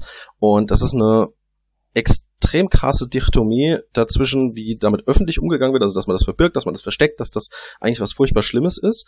Und dann andererseits diese Szenen eines Ehepaares, die trotzdem irgendwie damit umgehen wollen und sich dabei unterstützen möchten. Also eigentlich dieser Kampf, den wir auch in Deutschland haben, zwischen den Leuten, die das halt einfach möglichst weghaben wollen. Wenn es schon sein muss, dann bitte ignorieren. Und den Leuten, die das Ganze dann unterstützen müssen, möchten und denen dann aber auch wiederum ja Probleme anheimfallen, die wir ja zum Glück in der Gesamtgesellschaft zumindest teilweise mittlerweile überwunden haben. Wenn man heute sagt, dass man Homosexuelle äh, nicht schlimm findet, was eine total bizarre Aussage ist, wird man wird man ja zumindest nicht mehr aus dem Ort äh, geworfen. Zum meistens. ähm, aber dort wird das nochmal so dargestellt und ist nochmal so zu erleben. Und ich erinnere mich an die Erzählungen von meinem Vater. Mein Onkel war auch schwul der ist von meinem Großvater derartig tyrannisiert worden, der hat sich immer das Leben genommen. Ähm, dass das wirklich so gewesen sein muss. Und der kommt aus einem Ort, der hat heute 5000 Einwohner. Der war damals also noch mal eine Ecke kleiner. Das war wirklich ein besseres Dorf. Ja, es ist halt total schwierig. Äh, also ich finde, ich rede mir auch immer sehr effektiv ein, dass wir ja schon 2018 haben und dass wir da anders mit umgehen. Ähm, ich glaube, es hat sich natürlich auch viel getan. Also äh, wenn ich allein sehe, wie meine Kinder äh, mit dem Thema aufwachsen und ähm, ja, völlig ähm, offen äh, darüber reden, ob vielleicht äh, Person X, also ein, ein äh, Mann, den sie kennen, vielleicht einen anderen Mann, den sie auch kennen, irgendwie äh, attraktiv findet oder irgendwie sowas, dann denke ich schon, okay, da tut sich viel. Ich glaube, es ist aber auch immer einfach noch so ich weiß auch nicht, so, so äh, Flecken in Deutschland gibt und äh, da gehören Kleinstädte oder größere Dörfer oder so garantiert dazu, wo dieser, dieser Gruppendruck und ähm, dieser ja, gesellschaftliche Macht, die da ausgeübt wird, einfach noch sehr bedauerlich hoch ist. Ja, man muss auch sehen, dass auf dem Dorf, das haben wir äh, letztens nochmal diskutiert, ähm, so eine dörfliche Gemeinschaft, die kann einen sehr, sehr starken Verbindungsgefühl und Rückhalt geben. Aber wenn man nicht so richtig dazugehört, dann kann das auch sehr, sehr toxisch sein. Dass, dass man da in diese, diese, diese Gesellschaft integriert werden muss, indem man vielleicht gar nicht sich zugehörig fühlt. Ich glaube, äh, ja, ja, und dass da auch viele Sachen, viele, äh, weiß ich nicht, ist ja auch sowas wie ähm, sexuelle Belästigung oder so, dass das da auch äh, schnell unter den Tisch gekehrt wird, weil man will ja nicht dem Onkel Willi oder so irgendwas Böses und äh, man darf ja nicht den, ja, ich glaube, dass das da wirklich nochmal viel stärker ist. Da ist es eine, ja, ich sage jetzt nicht, dass, nicht, dass es in jedem Dorf so und immer ist, aber ich glaube, dass es die Potenzial, das Potenzial hat dafür. Wie seht ihr da die Verantwortung in der Literatur?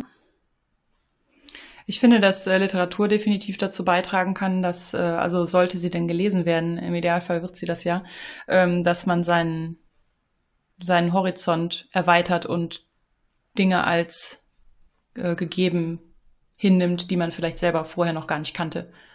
Äh, ich finde sowohl die Literatur als auch, was mich auch immer sehr stark ja, was für mich auch sehr stark so Augenöffner waren, waren ähm, äh, Dinge wie äh, Blogartikel und ähm, ja auch die Texte, die ich so zum, zum Thema Rollenspiel gelesen habe. Äh, da ist sehr viel dabei gewesen, wo ich so dachte, ah, jetzt sind mir Dinge klar geworden, die mir vorher nicht so klar waren. Also ich glaube generell, egal ob man jetzt Literatur liest oder äh, äh, Non-Fiction oder in Magos Fall vielleicht Dissertationen. Ich habe in der vorherigen Folge gehört, dass du sehr gerne dich durch Dissertationen äh, wühlst. Ähm, letztendlich oder oder auch nur ähm, Social Media Beiträge oder sowas. Also sobald man mal ein bisschen aus seiner Wohlfühlzone rausgeht, äh, äh kann man da sehr äh, viel ja, Neues einfach kennenlernen, das für einen selber neu ist, aber eigentlich völlig normal ist, global gesehen. Ich finde das auch sehr wichtig im Thema, zum Thema Unterhaltungsliteratur, gerade Unterhaltungsliteratur, die ja angeblich immer so unpolitisch sein will. Da gibt's, hat Judith auch mal einen Artikel darüber geschrieben, dass es gar nicht gibt, dass es gar nicht, gar nicht geht, aber da will ich jetzt nicht zu sehr aus, äh, abschweifen äh, dass äh, gerade jetzt, egal ob Literatur oder auch Unterhaltung, reden wir auch von Netflix zum Beispiel oder von Kinofilmen, äh, dass so eine Repräsentation, die geschaffen wird, da sehr wichtig ist. Gerade da, denn äh, so ein Blogartikel, den liest man bewusst und man muss sich bewusst entscheiden, sich mit dem Thema zu beschäftigen. Wenn man aber ähm, darum wäre es jetzt zum Beispiel witzig, dass in Marvels MCU vielleicht auch mal ein homosexueller Charakter auftauchen würde, weil das da jeder sieht und ist eine ein Stück weit einfach ja, was heißt normalisiert, das will ich gar nicht so sagen. Das ist, es, es klingt so, als wenn es dann nicht normal wäre, aber im, im, im Popcorn-Kino ist es nicht normal. In der Literatur schon, schon, schon eher, aber im, äh, ja, in, in Unterhaltungsmedien muss, muss mehr Repräsentation rein, damit sich Leute gewöhnen daran. Ne?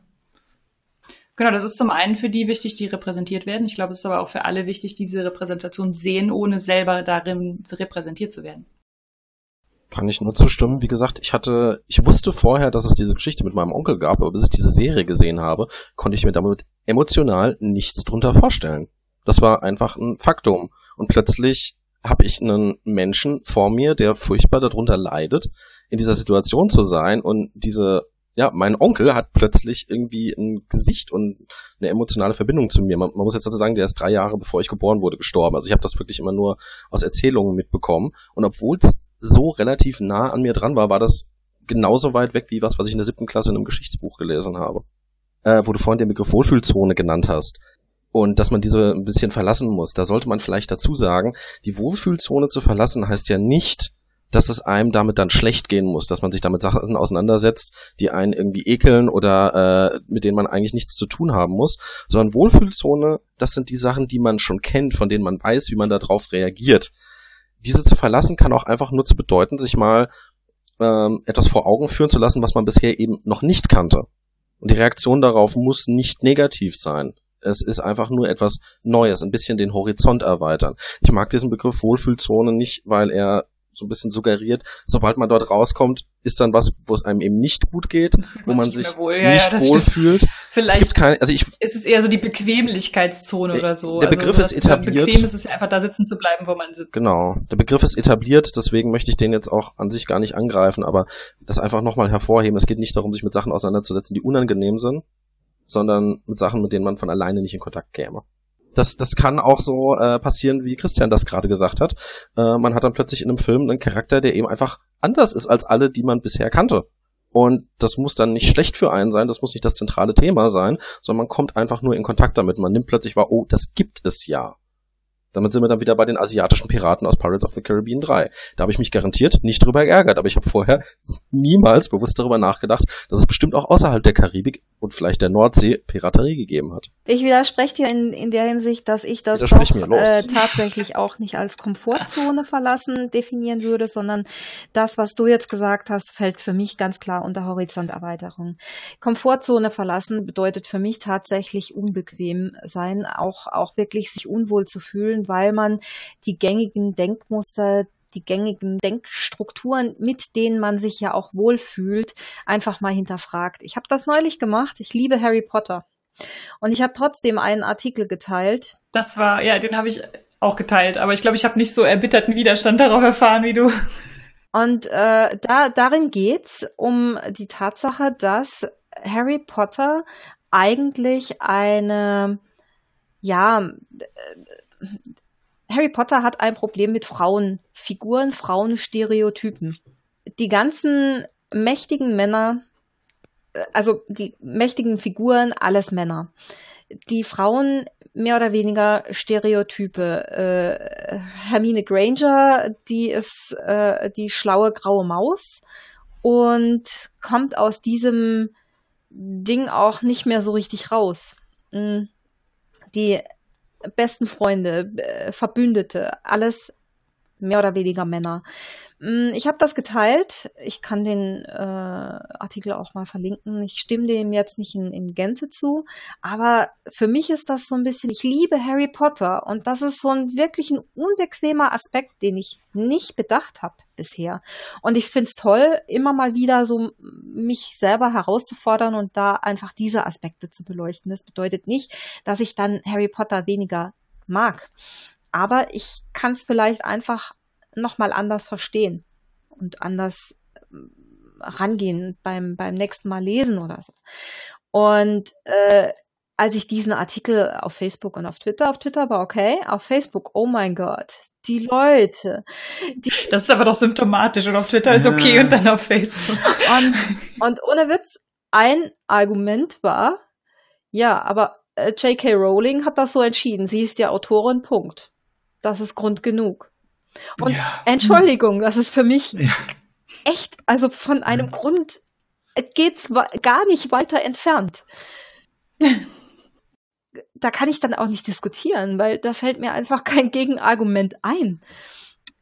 Es ist ja auch so, dass man dabei ja auch sehen muss, dass J.K. Rowling bestimmten Strukturen entstammt. Wir haben das ja alle nicht, äh, also das wird sie nicht einfach so entschieden haben. Ja die ist ja auch so aufgewachsen, Eben. wie wir alle. Eben, genau.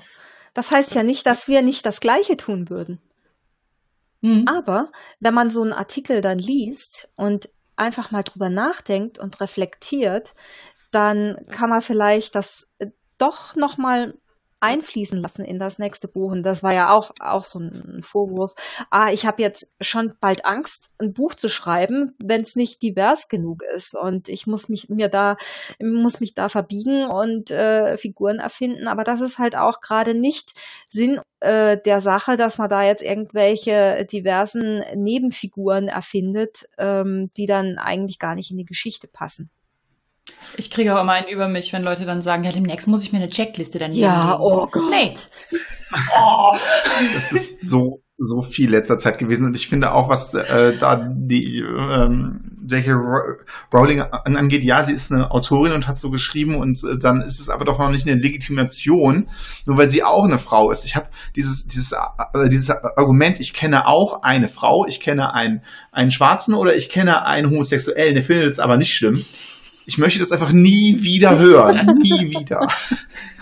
Man findet immer einen. Ja, ja das ist, und das mit dieser Checkliste, ja, das habe ich auch schon so oft gehört. Und das ist halt, es geht so am Thema vorbei. Ja, absolut.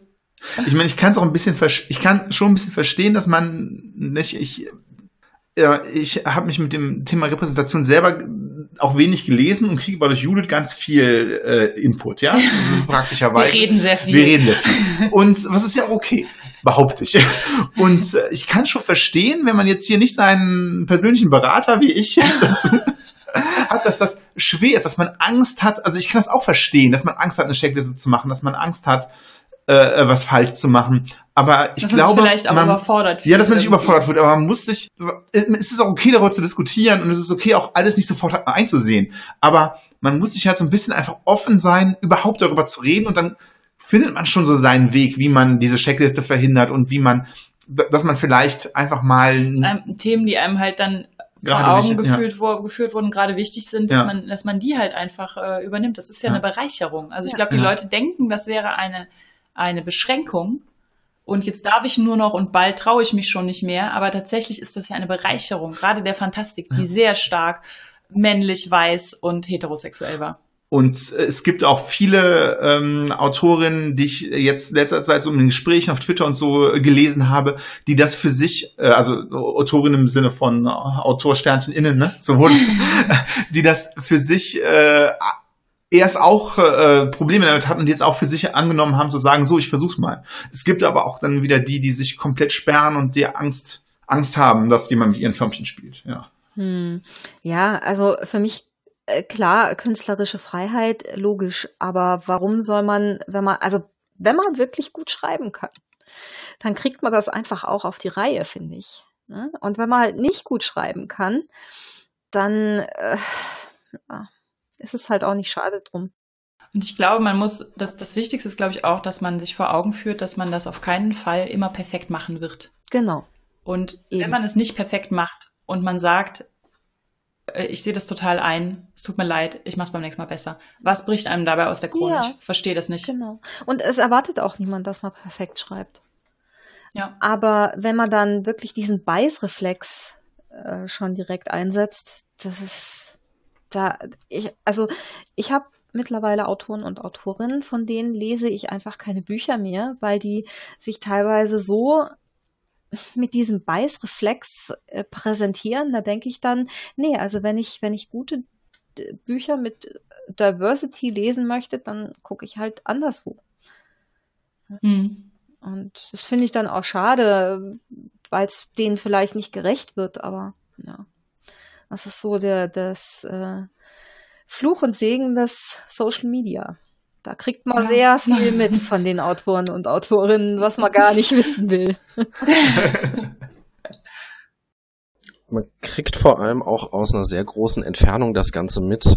Diese Reaktion kommt ja nämlich nicht ein, aus der ur, ursächlich aus der deutschen Fantasy-Szene, sondern eigentlich ist das eine Reaktion, die äh, aus dem Film und Fernsehen, eigentlich aus den Staaten kommt und dort auch nur so heftig ist aus zwei, eigentlich aus drei Gründen.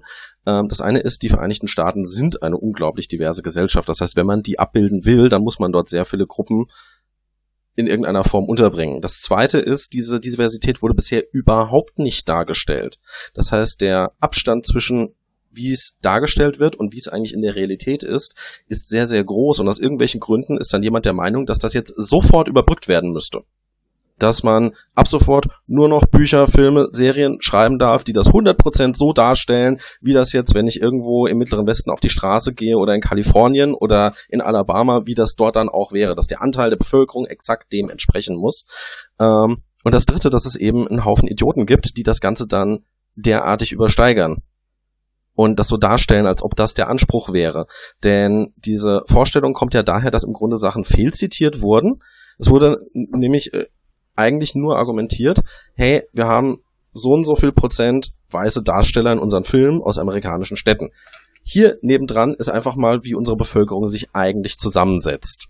Können wir das nicht ein bisschen näher zueinander bringen? Ja. Und dann stellt ja, sich ja. irgendjemand hin und sagt, hier, Linke fordern, dass wir ab sofort nur noch Filme haben, die genau diesen Quoten entspricht. So, und jetzt haben wir als Autoren nochmal ein wesentlich schlimmeres Problem. In so einer Fernsehserie kann ich relativ bequem 20 bis 30 Charaktere unterbringen, die ich beim Namen kenne und über die ich ein bisschen was weiß. In einem Buch habe ich normalerweise weniger als 10 Charaktere, an denen ich wirklich näher dran bin.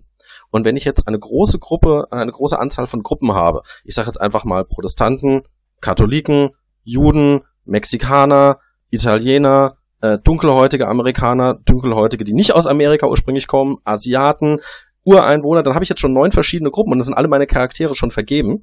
Und dann entsteht natürlich auch der Eindruck, wenn ich das so machen würde, dass jetzt plötzlich die Weißen nur noch mit zwei Leuten vertreten sind von neun.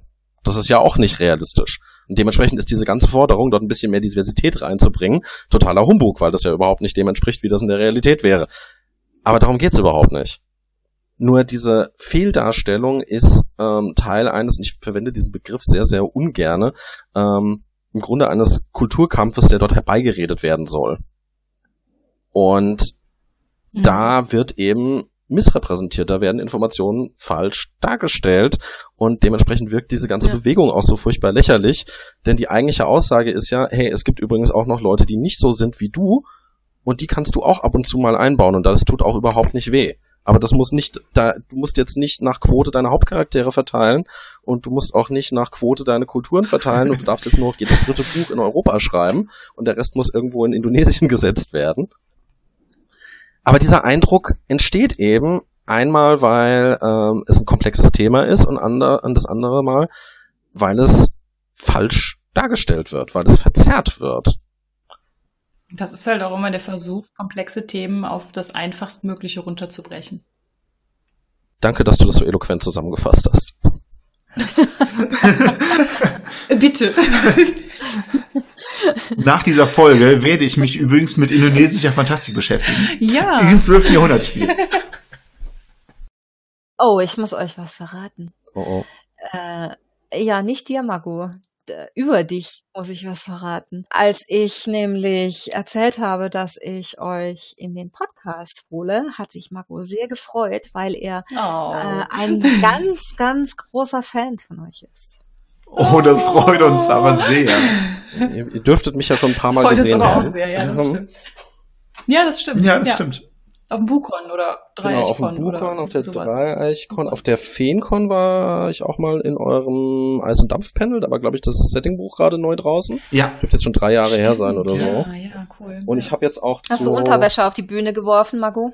Es gab keine Bühne, sonst hätte ich das definitiv getan. Verdammt, das nächste Mal brauchen wir eine Bühne.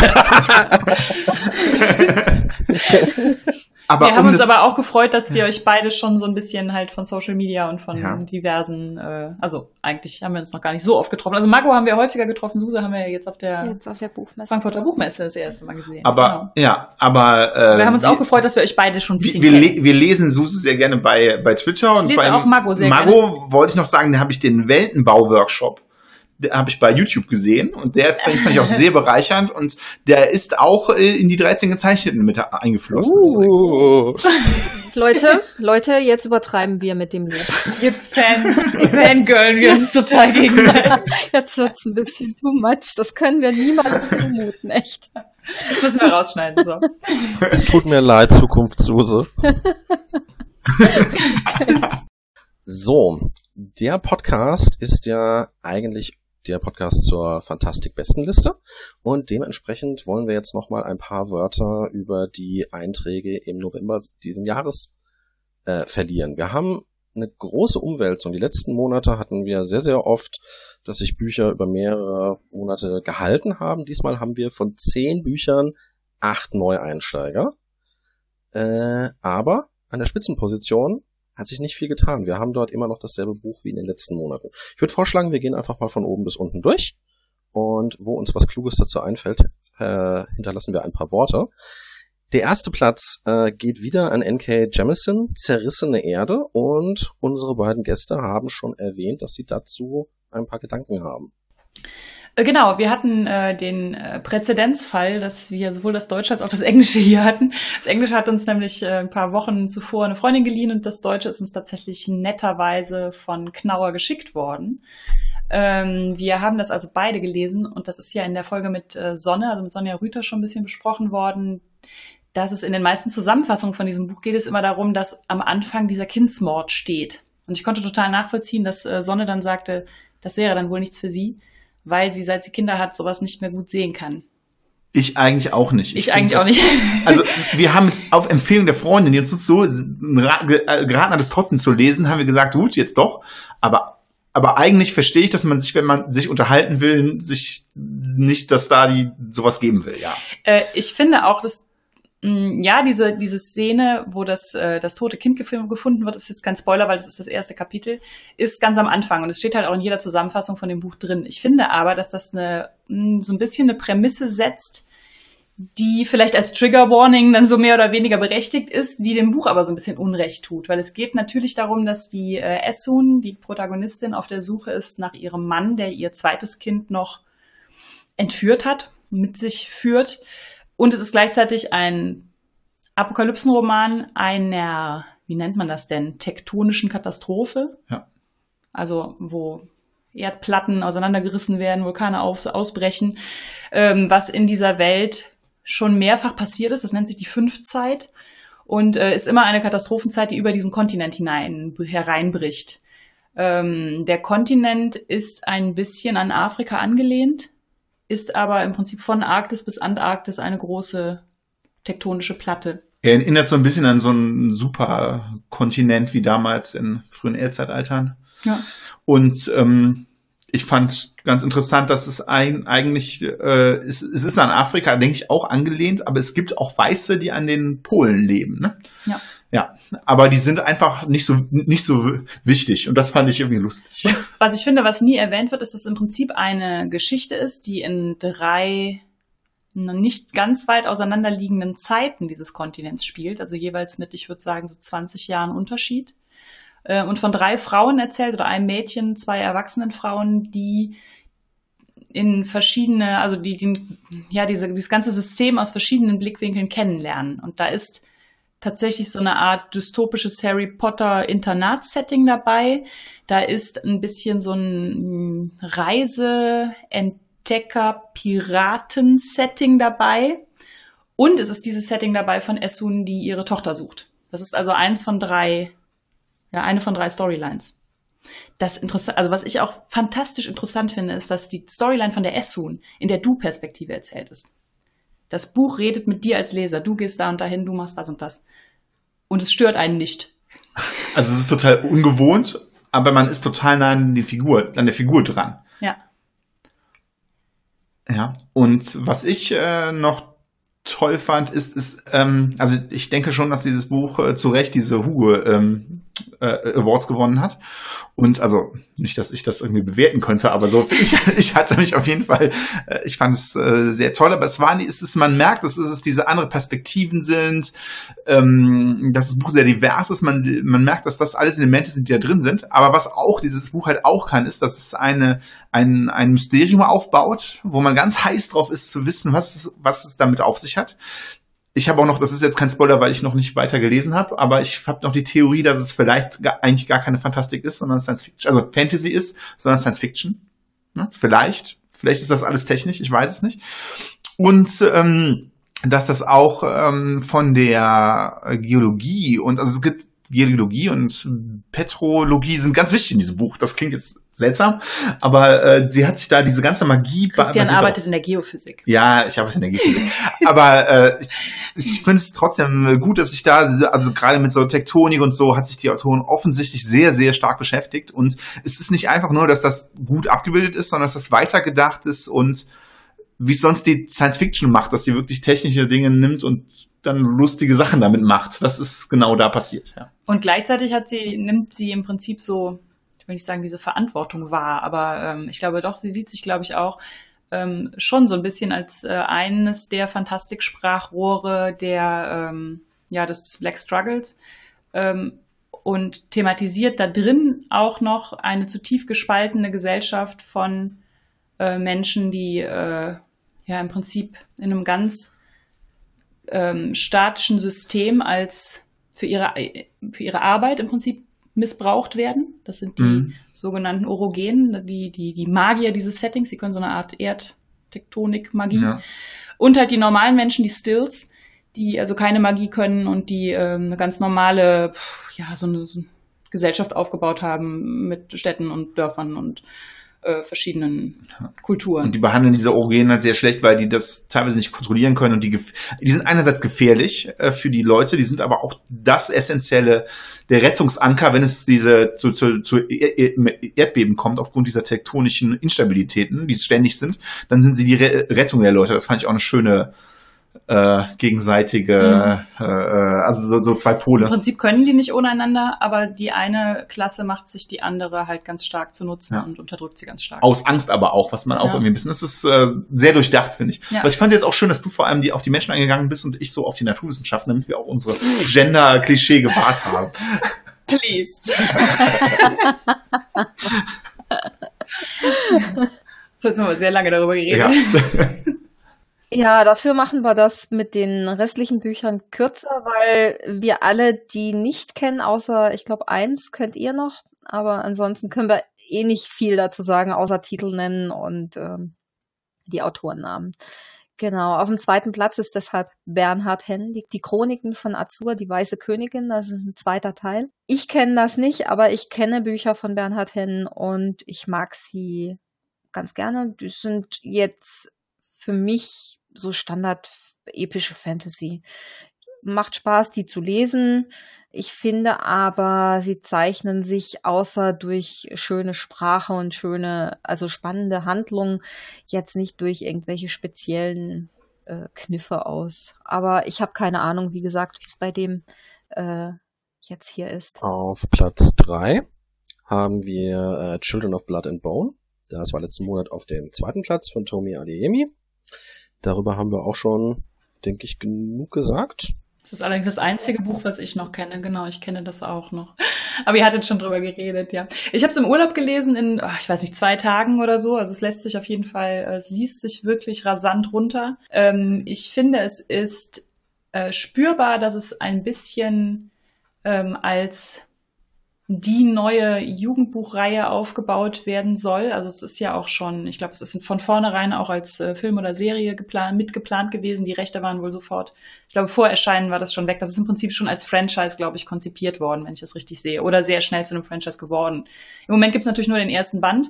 Ich finde, was sehr stark spürbar ist, ist, dass äh, die Tomi Adeyemi sich dabei an Serien wie Avatar The Last Airbender ähm, orientiert hat inklusive bestimmter Rollen, die fast, fast, ich will nicht sagen wörtlich, aber die äh, sehr stark ähm, zitiert werden, so ein bisschen, so, so äh, sehr ähnlich aufgebaut werden. Ich sage nur, es gibt einen bestimmten Prinzen, der den Protagonisten hinterherläuft. Und wer Avatar kennt. Greift den auch die Feuernation an. Es ist auch ein bisschen, ja genau, es gibt eine Art Feuernation, die die anderen äh, Stämme, also die anderen, ähm, es gibt so eine Art äh, Magiestämme, die werden alle von einem bestimmten unterdrückt.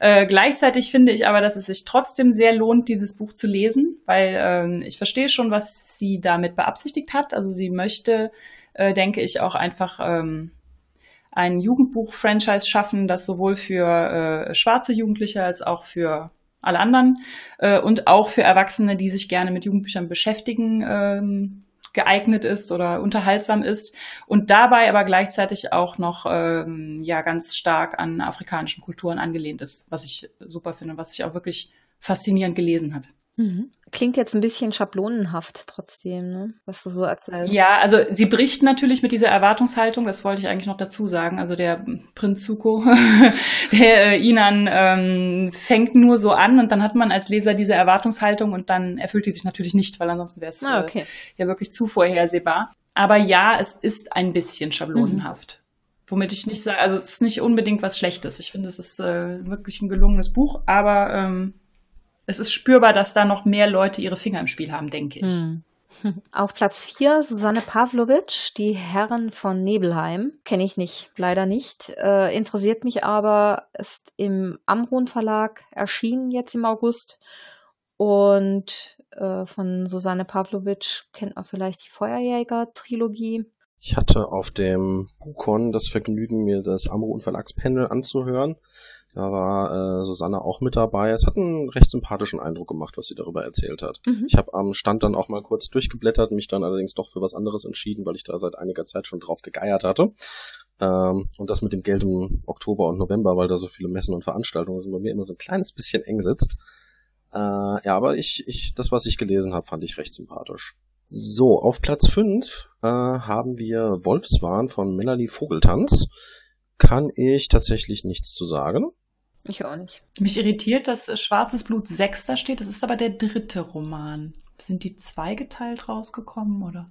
Ich glaube, also es steht im ersten Satz äh, gleichzeitig aber auch der letzte Band der Reihe Schwarzes Blut. Ach, das waren dann zwei Trilogien oder so, ne? Aber also kann ich jetzt auch nichts dazu sagen. Ich kann es auch noch nicht so ganz greifen, ob mich das Buch interessiert oder nicht. Das nächste interessiert mich sehr. Das ist die Hochhausspringerin von Julia von Lucado. Das liegt auch schon ganz weit oben auf meinem, ja, Stapel ungelesene E-Books sozusagen. das, das interessiert mich sehr. Das ist auch so eine, so eine äh, Dystopie. Ein bisschen an das chinesische System wahrscheinlich angelehnt, ne? Diese, mit diesen Punkten und wie nennt sich das? Social Score. Ja, ja Social, Social Score, genau. Ja. ja, das geht, glaube ich, äh, in diese Richtung. Was übrigens ein unglaublich erschreckender Gedanke ist, dass mhm. der wirkt, dass das wirklich passiert. Ja. ja. Äh, wo wir gerade China hatten auf Platz 7. Ja, genau. Hao Jingfang. Wandernde Himmel. Äh, wir hatten es ja vorhin davon, dass äh, es in China eine, und auch natürlich in anderen Teilen der Welt große fantastische Szenen gibt und Fantastik schließt auch Science Fiction mit ein. Dieses Buch ist eines davon. Ähm, es geht um einen Schüleraustausch zwischen Erde und Mars. Äh, mehr muss ich dazu nicht sagen, um mich persönlich davon zu begeistern. Wie seht ihr das? Ich finde, das klingt auch sehr interessant. Ich, mich überzeugt ja vor allen Dingen das, was mit Fußstapfen Ursula K. Le Guins drunter steht. Äh, und mit diesem, äh, der Abwägung zwischen Sicherheit und Freiheit und sowas. Das äh, finde ich sehr spannend. Ja. Muss ich mir mal angucken. Ja, fand ich auch interessant jetzt. Wow, 752 Seiten. Oh, ja. Ich muss auch dazu sagen, ich mag äh, generell äh, asiatische Autoren und Autorinnen sehr gern. Ah, sie ist eine Frau. Ich habe sie gerade mal gegoogelt, ist eine ähm, Autorin. Mhm. Ja, ist sie. Wir haben äh, sieben Frauen auf der Liste mhm. und drei Männer. Ja, dieses Mal wieder. Also seit ein paar Monaten sind die Frauen eigentlich immer in der Überzahl. Das muss ja auch, wie haben wir ja eben schon drüber gesprochen, das, das Pendel muss mal kurz so in die andere Richtung, damit wir irgendwann 50-50 haben. Ich glaube, wenn es andersrum wäre, das ist schon, das ist blöd, ne? Wenn es andersrum wäre, dann würde da keiner sich wundern und so ja. so wird es überhaupt thematisiert, ja, ne? Das ja. ist. Äh also, äh, wenn wir jetzt die Liste mal angucken, Bernhard Henn ist halt ein Name, den trifft man sowieso immer und überall. Aber äh, die äh, Hao Yingfang zum Beispiel, die trifft man halt eben nicht äh, in den gängigen Fantastik-Diskussionen. Mhm. Und das ist für mich auch Sinn dieser Fantastik-Bestenliste, dass man da einfach mal auch so ein bisschen ausbricht aus dem Üblichen. Also das hat jetzt schon mal, ich glaube, das wird früher, später, werden wir uns das jetzt, also ich, ne? Ja, werden wir uns Ja, das werden wir wohl zulegen. Auf Platz 8 ist Laura Kneidel, die Krone der Dunkelheit. Da muss ich zugeben, dass also ich kenne das Buch nicht. Ich war überrascht, als das platziert wurde auf der besten Liste. Ich weiß das ja vorher auch nicht, sondern führe im Endeffekt nur die Stimmen zusammen.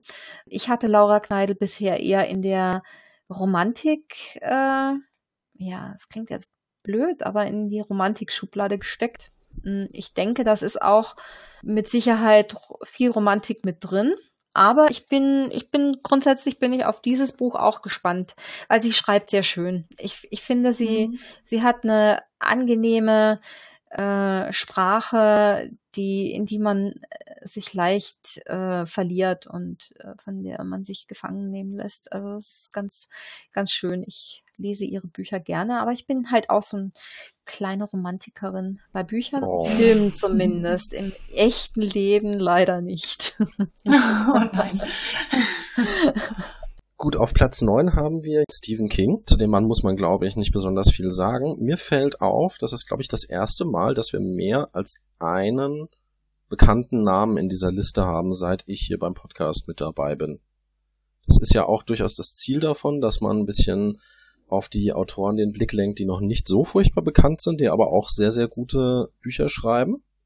Und ähm, dass Stephen King in dieser Gesellschaft in Anführungszeichen nur auf dem neunten Platz landet, zeigt, denke ich, ganz gut, dass es abseits der großen Namen und des Mainstreams eine ganze Menge Qualität gibt, die einfach nicht entdeckt wird, weil sie nicht die Bühne bekommt und nicht, weil es ihr an Qualität mangelt. Ja, ich bin auch immer wieder davon angetan, dass eben nicht nur diese normale epische Fantasy platziert wird, sondern wie jetzt auf Platz 10 MH Steinmetz 13, ein ja, Horror Thriller, Psychiatrie-Horror-Thriller mit ägyptischer Mythologie. Äh, Finde ich auch. Hat auch passenderweise 666 Jahre. ich glaube, das ist auch Absicht. Ich, ich bin sehr sicher, dass das Absicht ist. Da sind Papier Papierverzierer Verlag, die achten auf sowas, glaube ich. Mhm. Genau, also das, da bin ich auch neugierig drauf, auf dieses Buch. Ich mag aber auch gute Horrorgeschichten.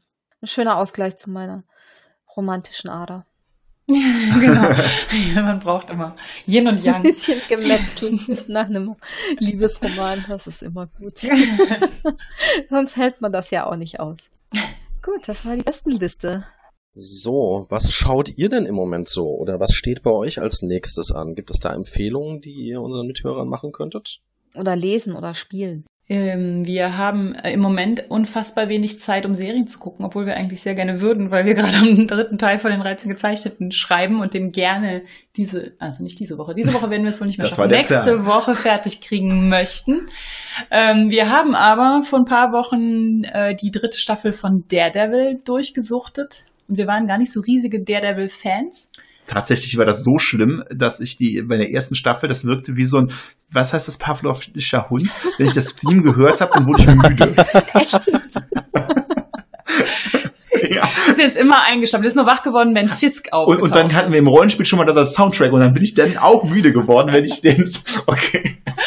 Aber wir haben uns tatsächlich dann doch durchge, äh, also wir hatten dann die erste, zweite Staffel mehr oder weniger wach geguckt und die dritte Staffel war fantastisch gut. Also ja. die hat uns so reingesogen und ähm, die war einfach, äh, ja, also weiß ich auch nicht, der hat sich die Mühen, die, die beiden Staffeln davor zu gucken, hat sich total Ist gelohnt. Super und ich schippe ja auch leider ein bisschen Vanessa und Fisk und Judith findet das sehr befremdlich.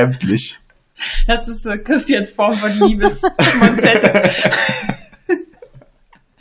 Ja, also das haben wir geguckt und jetzt seitdem eigentlich wollen wir die neue Doctor Who anfangen, also die 13. Äh, nicht 13. Staffel, aber die, die 13. Doktor. Aber das haben wir jetzt irgendwie die ganze Zeit noch nicht geschafft. Mhm. Das weiß ich auch nicht. Das ist so das nächste, was wir gucken wollen. Und wir gucken momentan die ähm, neue Star Wars Animationsserie Resistance, aber wir sind mhm. noch nicht so gehuckt irgendwie. Dies, ja, das ist eigentlich alles, was wir im Moment ja. so tun. Ne? Also wir tun viele andere Dinge, aber das Einzige, was wir so am Fernseher tun. Ich, ich würde vielleicht noch zwei Sachen kurz erwähnen. Äh, das ist, ich lese gerade das Gold der Krähen. Das ist die. Äh, so Bücher wollte ich auch noch. Ach, wozu ja, kommt ja, noch extra? Ja. Gut, dann schiebe ich einfach noch äh, ein Computerspiel ein. Ich spiele gerade ähm, auf der PlayStation Spider-Man. Und äh, was daran, ich, äh, was ich daran ganz toll gerade, es erinnert mich gerade daran, weil ja jetzt gerade auch Red Dead Redemption so in ist und die Diskussion, dass man da auch Vorsicht, dünnes, dünnes Eis, sag nichts gegen dieses Spiel.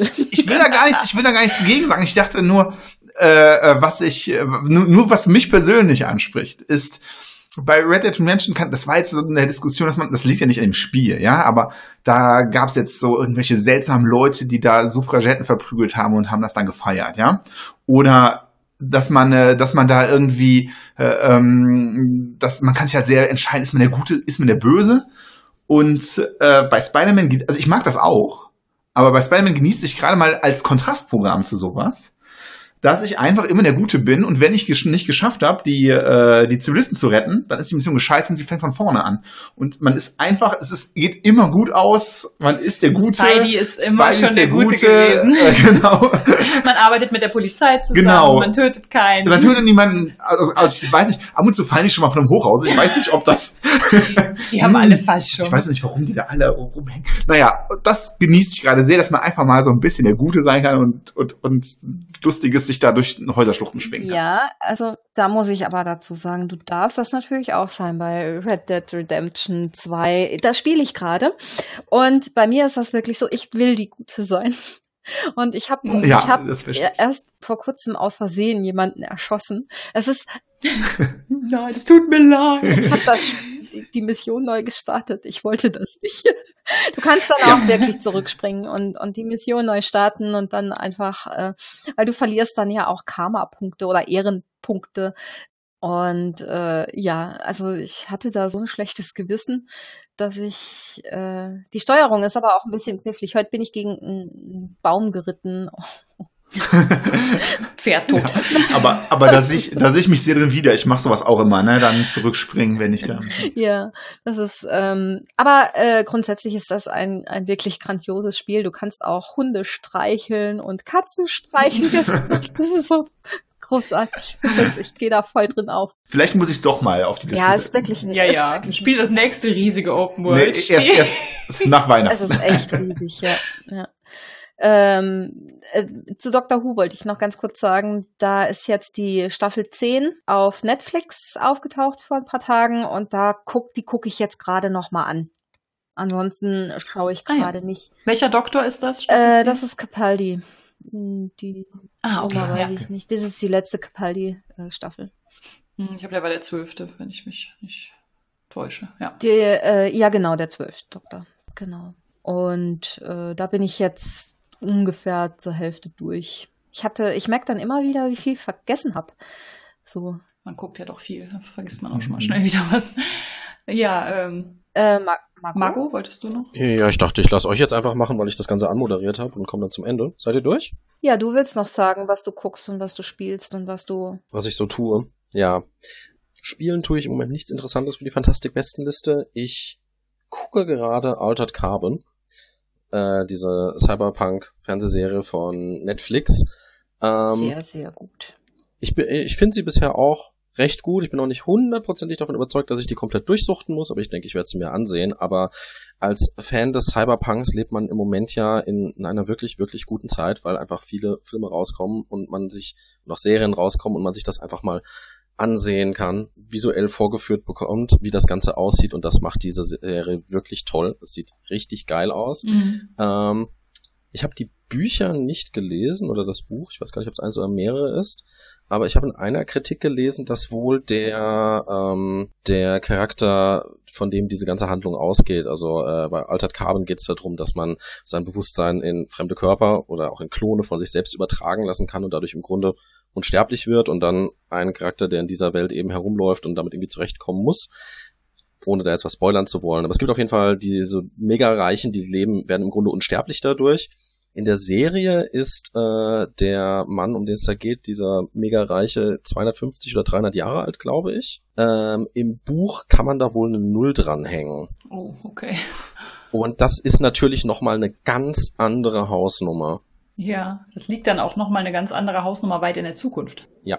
So gefühlt. Das finde ich ein bisschen seltsam, warum das anscheinend geändert wurde, weil ich das ehrlich gesagt noch viel interessanter fände, wenn es Menschen gäbe, die äh, aus heutiger Perspektive vor der Gründung Roms geboren wurden und heute immer noch am Leben sind und das alles miterlebt haben. Mhm. Ähm, aber das ist ein so winziger Kritikpunkt. Äh, die Optik, wie das Ganze gemacht wurde und auch die Charaktere, die sind so wunderbar skurril. Die gleichen das meiner Meinung nach einfach herrlich aus. Es gibt eine KI, die betreibt ein Hotel und hält sich selbst für Edgar ja, Allan Poe. Das, an den dachte ich gerade auch, als du sagtest, super Charaktere, dachte ich auch an den Poe oder wie er heißt. Ähm, ich habe Ahsoka, den Star Wars Roman, fertig gelesen. Den habe ich auch gelesen. Ähm, Ahsoka ist einer der Hauptcharaktere aus der Clone Wars Animationsserie. Ich habe mir die Kritiken dazu vorher nicht wirklich durchgelesen, außer um zu gucken, ob's Kacke ist. Ähm, nachdem ich fertig bin, habe ich sie mir durchgelesen und eine Kritik hat meine Meinung wunderbar zusammengefasst. Wir mussten ganz schön lange warten, bis wir wieder was von Ahsoka gehört haben und man hat es sich gelohnt. Das Buch ist eigentlich New Adult, glaube ich, also an Leute zwischen 20 und 25 gerichtet. Ahsoka, der Hauptcharakter, ist irgendwie 18 oder 19 in dem Buch. Ich finde, man merkt's nicht. Sie ist eine fast fertig ausgebildete Jedi, die in naja, im Grunde in dem Universum unterwegs ist, gerade nachdem das Imperium die Macht übernommen hat. Ich glaube, ihr hört gerade mein Telefon klingeln im Hintergrund. Alles gut. Egal. Alles gut, okay. Dann lassen wir das einfach mit drin. Und es macht einfach Spaß, dieser Geschichte zu folgen. Sie ist kompetent, sie hat ihre Schwächen, sie ist eine Frau, ohne dass das in irgendeiner Form in den Vordergrund gerückt wirkt, hat aber dadurch natürlich so ein bisschen ihre eigenen Probleme, ähm, sowohl persönlich, physisch als auch in der Gesellschaft einfach. Es hat Spaß gemacht, das ganze Ding zu lesen. Ich kann es nur empfehlen, jeden. Und gerade lese ich äh, Burning Chrome, die Kurzgeschichtensammlung von William Gibson, den ich ja sowieso vorn und hinten vergöttere. Und ich muss feststellen, der Mann konnte schon immer sehr, sehr gut schreiben. Ungefähr die Hälfte der Geschichten gefällt mir wirklich gut, der Rest ist immer noch sehr kompetent. Ich kann es nur empfehlen. Ist das auch Cyberpunk oder ist das äh, generell? Teilweise. Ähm, also Gibson schreibt ja nicht nur Cyberpunk, nee, nee. sondern äh, ist gerade Jetzt im Moment geht er wieder Richtung Cyberpunk zurück, aber so vor 15 Jahren, 20 Jahren ist er in die Future Fiction rübergegangen. Und einige von den Geschichten ähm, gehen auch sehr stark in den Bereich mit rein. Also es ist alles ein bisschen futuristisch. Ähm, es bezieht sich halt sehr auf Informationen, auf Daten, auf eine Gesellschaft, die naja, im Grunde die ist, in die wir gerade reinrutschen, in der Informationen über die Menschen sehr, sehr wichtig sind. Aber es gibt zum Beispiel auch eine Geschichte, ich spoiler die jetzt mal ein ganz kleines bisschen, The Belonging Kind, meiner Meinung nach die beste in diesem Ding. Ähm, da geht es darum, dass ähm, Bars ganz, ganz komisch sind. es geht um einen Dozenten an einem College, der sozial so ein bisschen seine Probleme hat und immer in Bars rumhängt und die Leute dort beobachtet und irgendwann fängt er an, denen zu folgen und äh, stellt dann fest, dass das gar nicht richtige Menschen sind, sondern dass die Leute, die sich in Bars wohlfühlen, wohl irgendwie anders sind als er und mehr möchte ich jetzt nicht sagen, weil der Twist genial ist. Okay, okay, cool. Sehr schön. Erzählen wir noch, was wir lesen oder ähm, du hattest eben schon mal angefangen? Ähm, Gold der ja, das können wir ganz, ganz kurz machen. Das Gold der Krähen ist die Fortsetzung von das Lied, das Lied der Krähen von, wie heißt sie, Lieber Lieber Dugo. Lieber Dugo, genau. Und ähm, das äh, ist, sind zwei vor allem wunderschöne Bücher, einfach optisch wunderschön. Das eine ist so schwarz und das andere rot, äh, sind die Seiten so angeschnitten.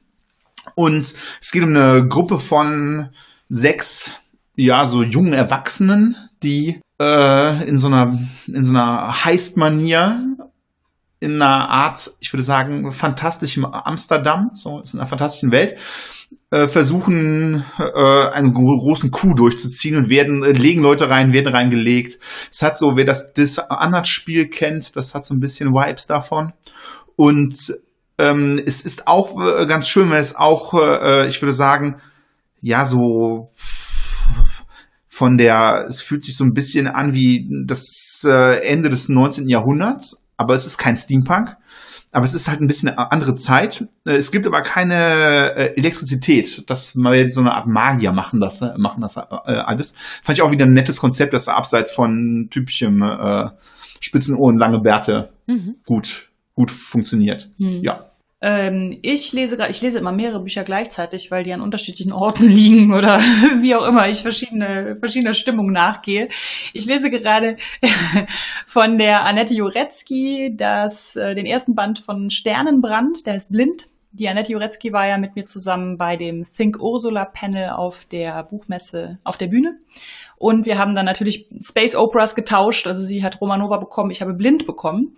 Und äh, das liest sich extrem unterhaltsam äh, sehr schnell. Also ich habe irgendwie jetzt ein paar von ein paar Tagen angefangen. Ich bin schon zwei Drittel durch. Also ich bin kein, ich lese normalerweise brauche ich deutlich länger für ein Buch. Judith liest total schnell. Das ist gelogen.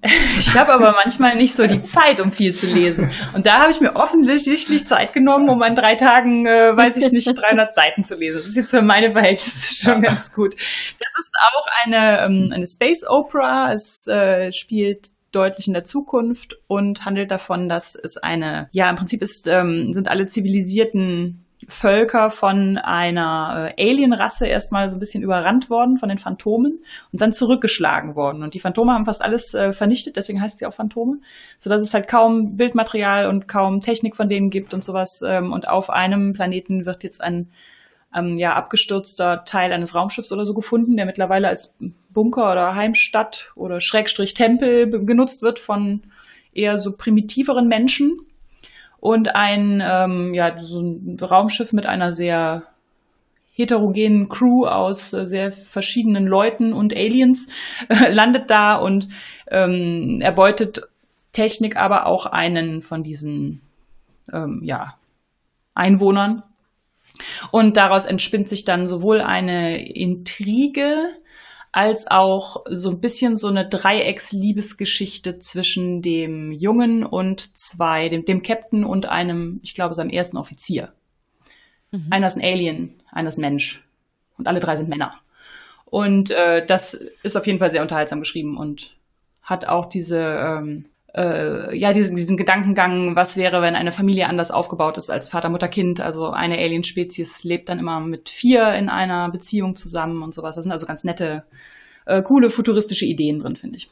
Und ich lese noch von James Tiptree Jr. Die Mauern der Welt hoch in äh, meiner meinem Bestreben jetzt mehr äh, Klassiker zu lesen und mehr Frauen zu lesen.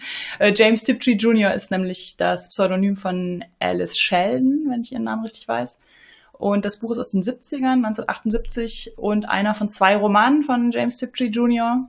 Und da hat es jetzt eine sehr, sehr schöne Werksausgabe gegeben im Septime Verlag. Und davon habe ich mir bisher jetzt nur diesen Roman geholt, aber die anderen Bücher sehen auch alle sehr schön aus. Da bin ich aber noch ganz am Anfang. Das sieht aber, also es liest sich auch schon so, als gäbe es da auch sehr interessante äh, Konzepte. Also es fängt irgendwie aus der Sicht eines fliegenden Rochenwesens an. und da sind zum Beispiel die Männchen für die äh, Aufzucht der, des, der Nachkommen zuständig. Und die Weibchen sind die Entdecker, die die Lüfte erforschen. Außerdem sind Rochen cool. Rochen sind immer gut. Ja. Ich habe jetzt auch das erste Mal begriffen, dass auf dem Cover ein Rochen ist. Ich habe dieses Cover angeguckt und dachte, es wäre ein Eisbär. Das da? Ja, das da. Kann man einen Rochen mit einem Eisbären Ich sehe da eine Nonne und ein Tentakelmonster. Ihr könnt euch das Cover ja mal angucken. Die Mauern der Welt hoch. James Tiptree Jr.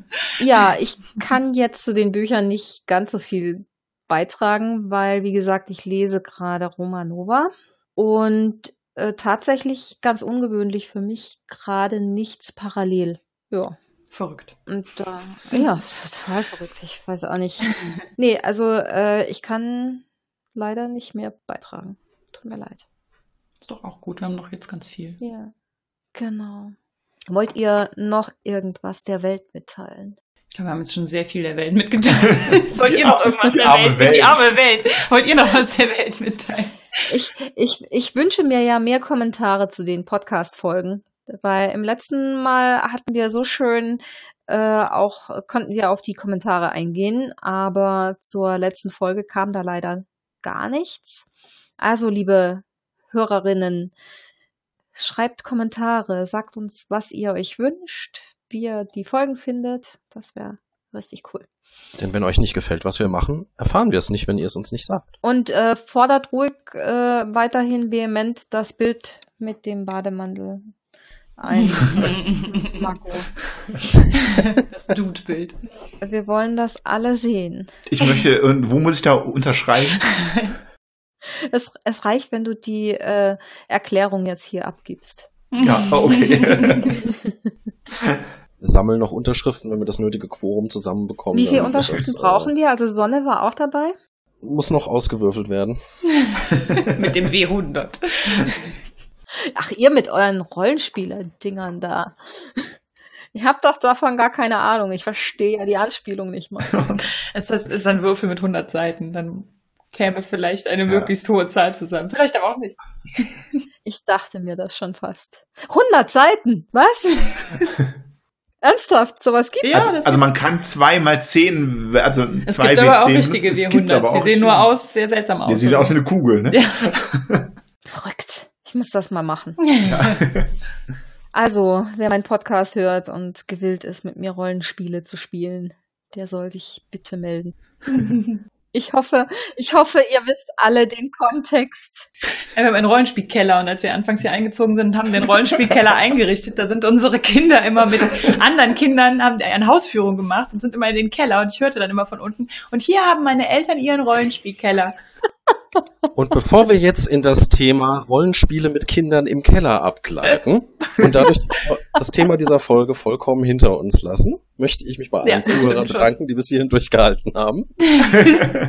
Ich möchte mich sehr bedanken, äh, dass ihr uns eingeladen habt. Ja, es war sehr cool.